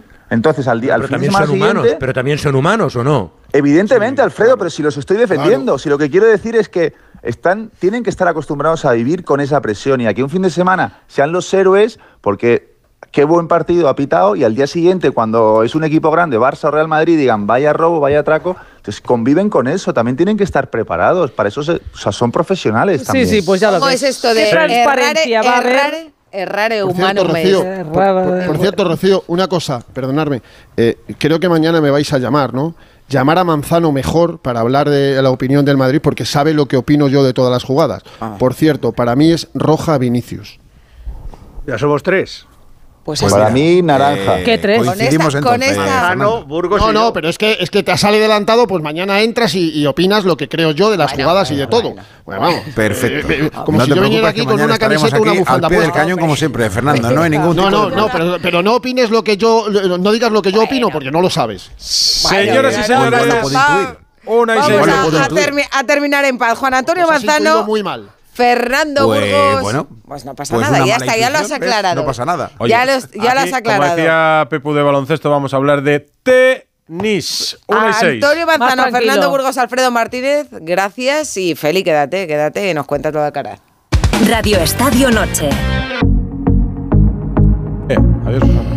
Rafa Plaza, aquí estamos con Feliciano celebrando que tenemos a Carlos Alcaraz por primera vez en cuartos del Open de Australia. Buenas noches. Muy buena. ¿Qué tal? Buenas noches. Bueno, no sé si celebrando, ¿eh? que lo oigo discutir ahí, que si bar, que si no sé qué, no sé yo si está muy en celebración. En Pero- cada momen- a cada momento lo suyo. No, ahora, no- habéis visto, ¿no? Es un remanso de paz. Totalmente. a Fey no le gusta Cuando hablamos debatir. de tenis y Alcaraz, todo vuelve a la- al, el, el- el río vuelve a su cauce. La sonrisa de Alcaraz. ¿Cómo va el Caraz con Esberev? ¿Lo ves bien eso? Bueno, lo veo, lo veo muy bien. Lo veo bien por varias cosas. Primero porque está jugando a un nivel espectacular. Creo que eh, a nivel físico el desgaste ha sido mínimo. Esberev le doblaba en, en horas de tiempo en pista. Esberev lleva dos partidos a cinco sets y una a cuatro. Y porque, bueno, la última vez que pasó esto fue en el US Open y Carlos le, le pegó una paliza, le pasó por encima al alemán. No, yo le he dicho a Edu García que no haga muchos planes para el domingo por la mañana. Muy bien. Porque francamente creo que hay muchas opciones de que Carlos llegue a la final. Luego ya lo que pasa allí, veremos.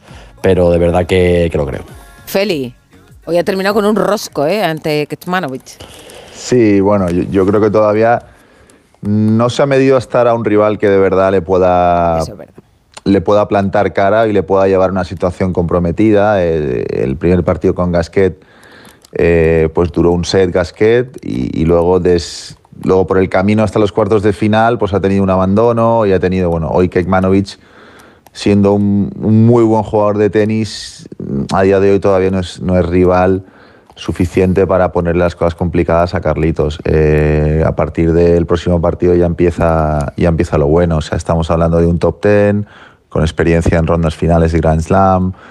Eh, es verdad que lleva muchos, muchas más horas en pista que Carlitos, pero ya, ya empieza a medirse a rivales que en un mal día te, te echan del torneo.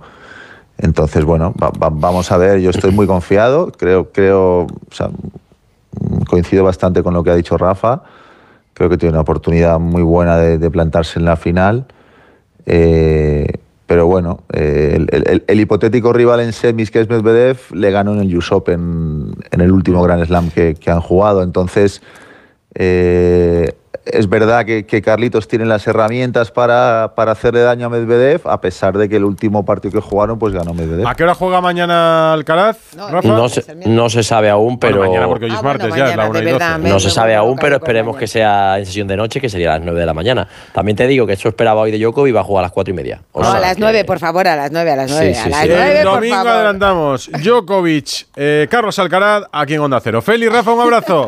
Un abrazo. Un abrazo,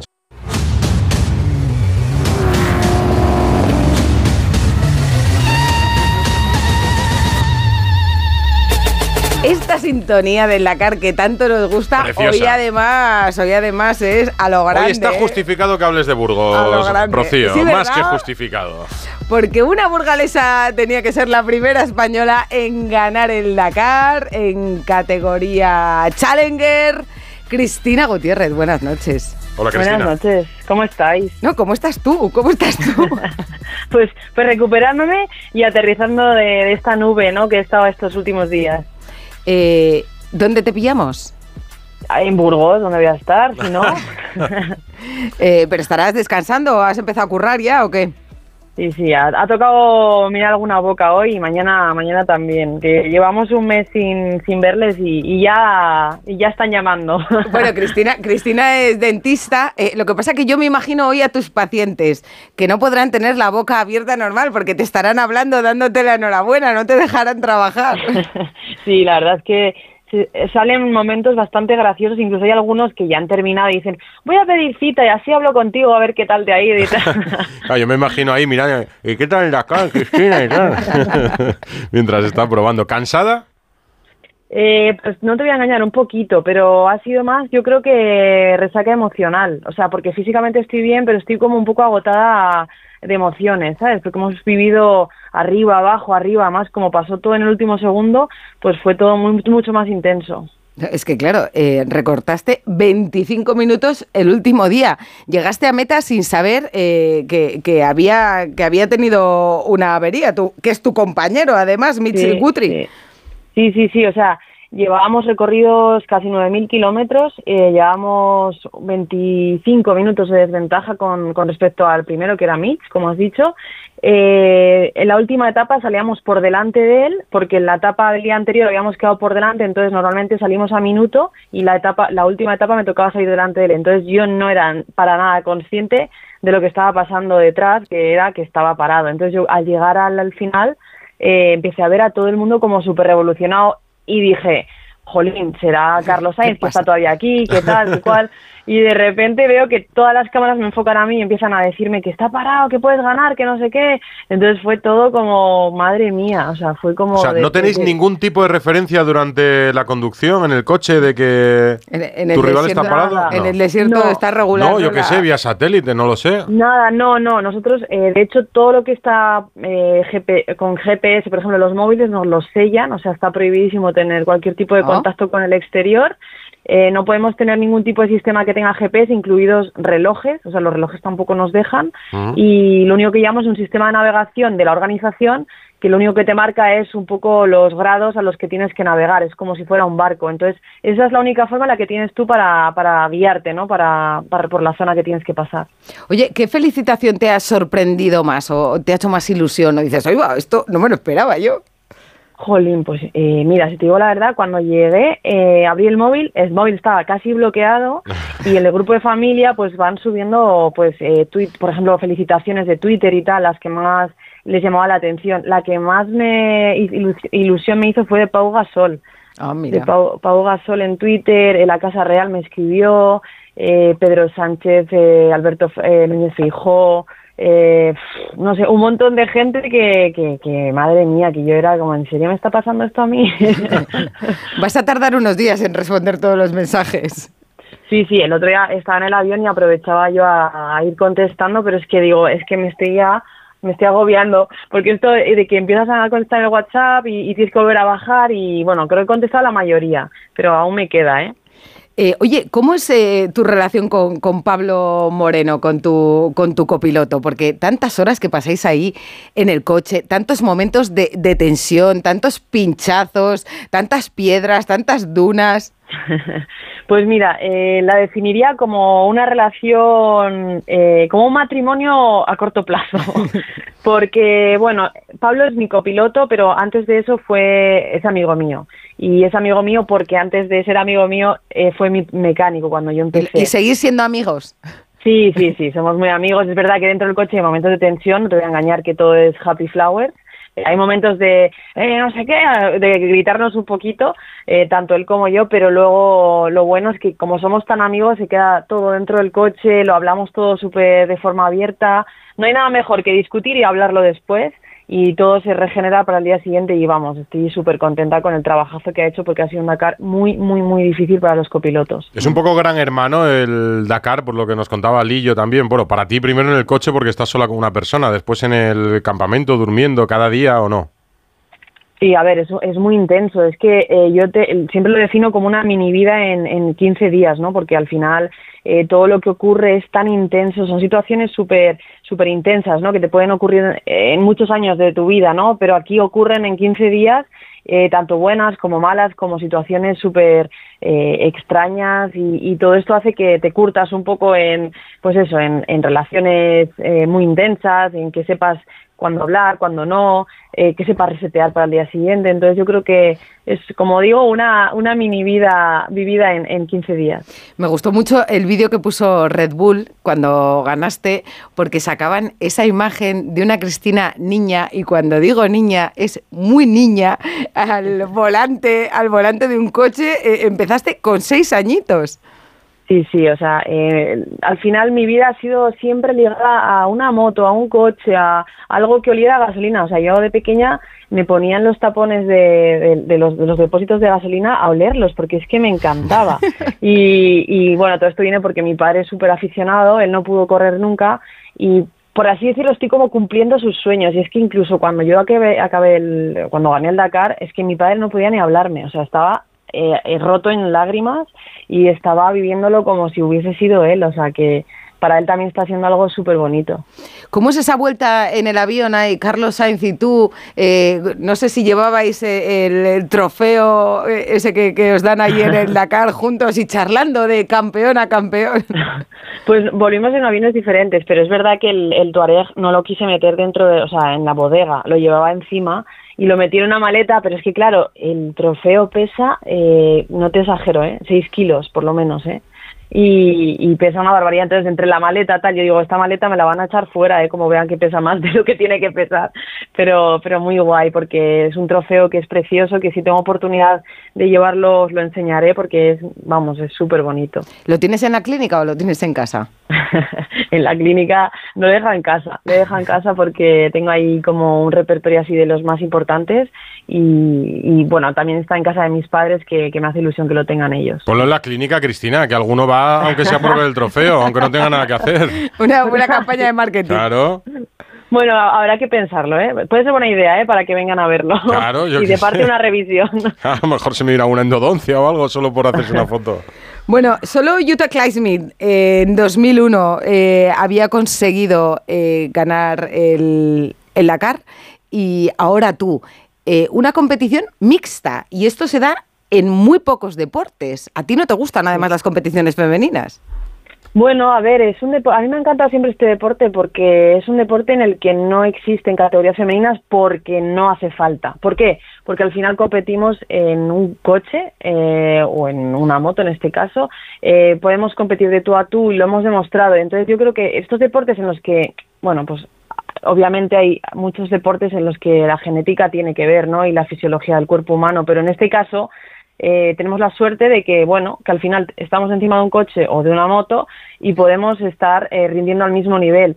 Las mujeres, los hombres, eh, quien sea, ¿no? Entonces, eh, yo creo que me enamoré porque al final es muy bonito que, que, que, que la igualdad sea tan igualdad en este deporte. Entonces, eh, me enamoró por eso y, y estamos demostrando que, bueno, que faltan mujeres para que ver más resultados como este, porque al final es estadística, ¿no? Somos muy poquitas, entonces muy poquitas llegan a alto nivel, ¿no? Entonces, cuanto más haya, más mujeres llegarán a alto nivel, más mujeres ganarán, ¿no? Entonces, yo creo que, eh, bueno, lo que intento buscar no es igualdad en número, sino que las mujeres que quieran entrar en este deporte no tengan esas barreras o esos miedos para poder acceder. Tú lo has tenido muy difícil. Eh, te leí una entrevista hace poco donde decías que, que alguna vez cuando habías ganado alguna carrera te revisaban el coche eh, exhaustivamente porque eh, creyendo que, que tenías que tener algo trucado, que no podía ser eh, que una mujer hubiera ganado. A ver, eh, ocurren muchísimas cosas. Eh, sí que es verdad que antes como que lo dejaba pasar un poco, ¿no? Y, y era una persona que, bueno, que miraba para otro lado y tal. Y, pero sí que es verdad que últimamente, cuando han ido pasando los años, he sentido como un poco de responsabilidad de eh, hablar de estos temas, ¿no? Eh, no solo porque vengan de parte de los hombres, también viene de parte de las mujeres, ¿no? Esa, esa, eh, al final nacemos de una y nos educan de una manera, ¿no? Y, y, y hay situaciones o comentarios que pensamos que nos hacen daño y al final te están haciendo daño, ¿no? Y entonces a mí me han ocurrido situaciones muy pintorescas de, pues cuando empiezas a ganar o empiezas a destacar en el mundo, pues, eh, oye, pues eh, no estará mal los tiempos, eh, este, es imposible que Cristina haya esto, es que tiene que estar mal, o lo que dices tú, me ha pasado muchas veces de hago un, un top 3, por ejemplo, un top, un top 5, lo que sea, y Mm. todos los coches bien y el mío me lo miran de arriba abajo, me lo desmontan de arriba abajo, a ver si ven algo que tal, algo que cual, entonces, bueno, pues ves este tipo de cosas que dices, jolín, pero ¿por qué? Y, y, bueno, al final, y- pues, y en el Dakar, eh, siendo Arabia Saudí como mujer, ¿para ti ha Bueno. supuesto alguna algún problema? alguna ¿Has tenido alguna barrera? Bueno, ah, mira, cuando empecé, cuando, hace cuatro años que estamos corriendo allí, el primer año iba con miedo, porque me dijeron tienes que llevar manga larga, no te puede no sé qué, no te, como muchas normativas, ¿no? No, no sabía muy bien a lo que íbamos a, a ir allí.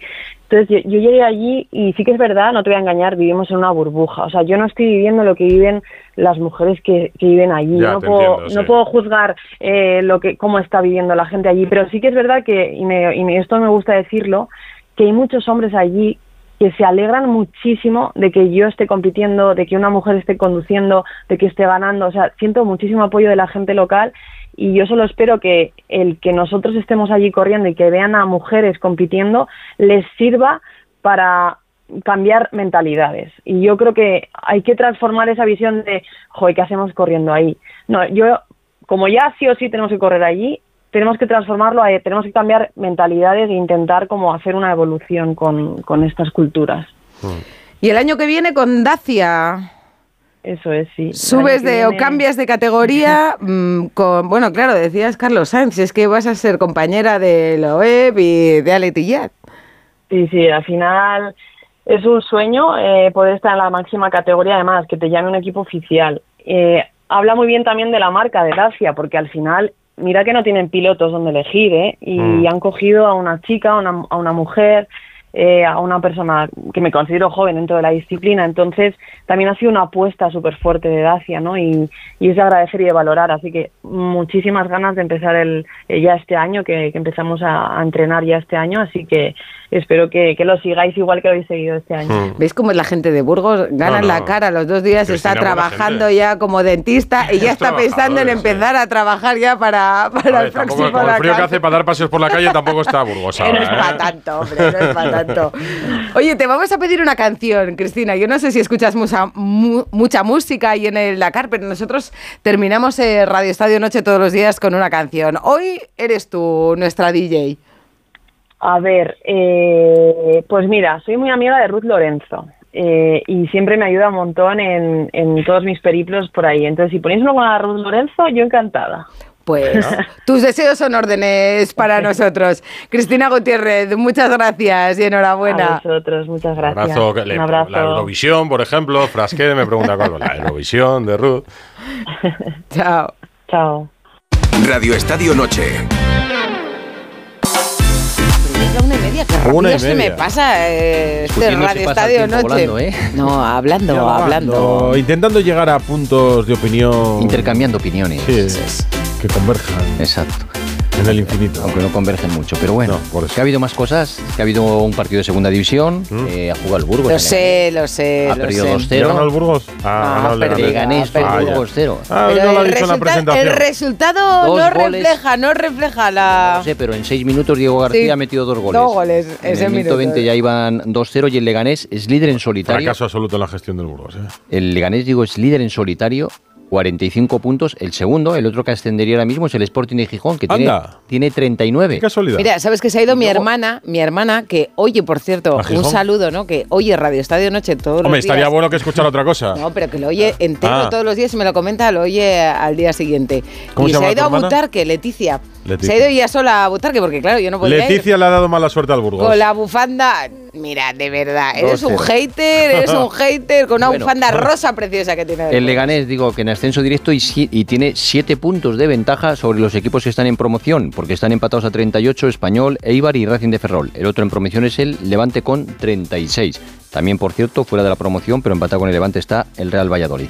En la Copa de África, destacar un par de resultados. Uno, la victoria de Guinea Ecuatorial 4-0 sobre Costa de Marfil. Costa de Marfil, que es la anfitriona, se queda fuera de los cuartos de final. Y en Guinea Ecuatorial... ¿Eh? Drogba no juega ya, ¿no? Ya se, se pasó la rota él, ¿no? Y digo, en Guinea Ecuatorial, dos goles de Ensue, que juegan en Intercity de Alicante, en Primera Federación. Otro de Ganet, que juega en el Alcoyano. Y otro de Buila, que juega en la Sociedad Deportiva Logroñés. Goles españoles. Exacto, y con eso, Guinea Ecuatorial, líder de su grupo, pasa a cuartos de final. La gran sorpresa es estar en la Copa de África. Y Iñaki Williams se vuelve ya, porque ganaba 1-2, gana en el minuto 90, ha entrado Iñaki Williams. ¿Ganaba, gana? Ganaba. Y en dos minutos, justo cuando había entrado Iñaki Williams en el campo, han marcado dos goles Mozambique, han empatado y se queda gana. Vaya, estará Valverde de muy triste, muy triste. Dentro de poco tiene aquí ya a Iñaki Williams. Pero llega, llega para, para el Copa del Rey? No, para el jueves no creo. El, el miércoles es, ¿no? Eh, el Atlético. miércoles, miércoles. El, El jueves es el, el Atlético de Madrid Sí, sí, por eso digo, para el miércoles.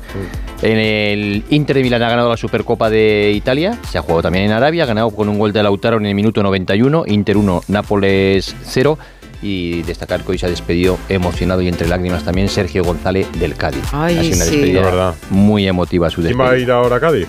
Pues de momento no se sabe. Dice que habían descartado a Machín y que podría haber algún tapado por ahí que está negociando el presidente. Así que veremos a ver Manolo Vizcaíno Tú lo que decide. ahí mano con Vizcaíno. Si le llamas, te lo cuenta. ¿Eh? Llámale a ver si mañana lo damos. Mañana se lo digo, a ver qué. A ver quién va a algo. entrenar al Cádiz. Mañana diremos quién va a entrenar al Cádiz. Y Lucas Romero, aquel jugador maravilla del Mallorca, jovencito, se marchó a Milán. Bueno, ahora viene cedido al Almería, ya es oficial y estará cedido al Almería en estos próximos seis meses. Joder, pobre Cádiz. Y nos Ojalá hemos pasado tres hombre. minutos ya. Ya, pues es que no son horas. Nunca son horas ya. Para nosotros esta hora. Y tenemos La canción que pedía Cristina Gutiérrez. Ruth Lorenzo. Dedicado a Cristina Gutiérrez, la ganadora del, del Del Dakar, Dakar. y burgalesa. La que ha puesto el nombre de Burgos en todo lo alto no ha sido por el equipo de fútbol, ha sido por Cristina ah, hoy. Bien, ella ha hecho el saque de honor en el plantío, cómo no. Todo, todo homenaje que le hagan en Burgos será poco que mañana volvemos. Chao, gracias por estar ahí. Adiós.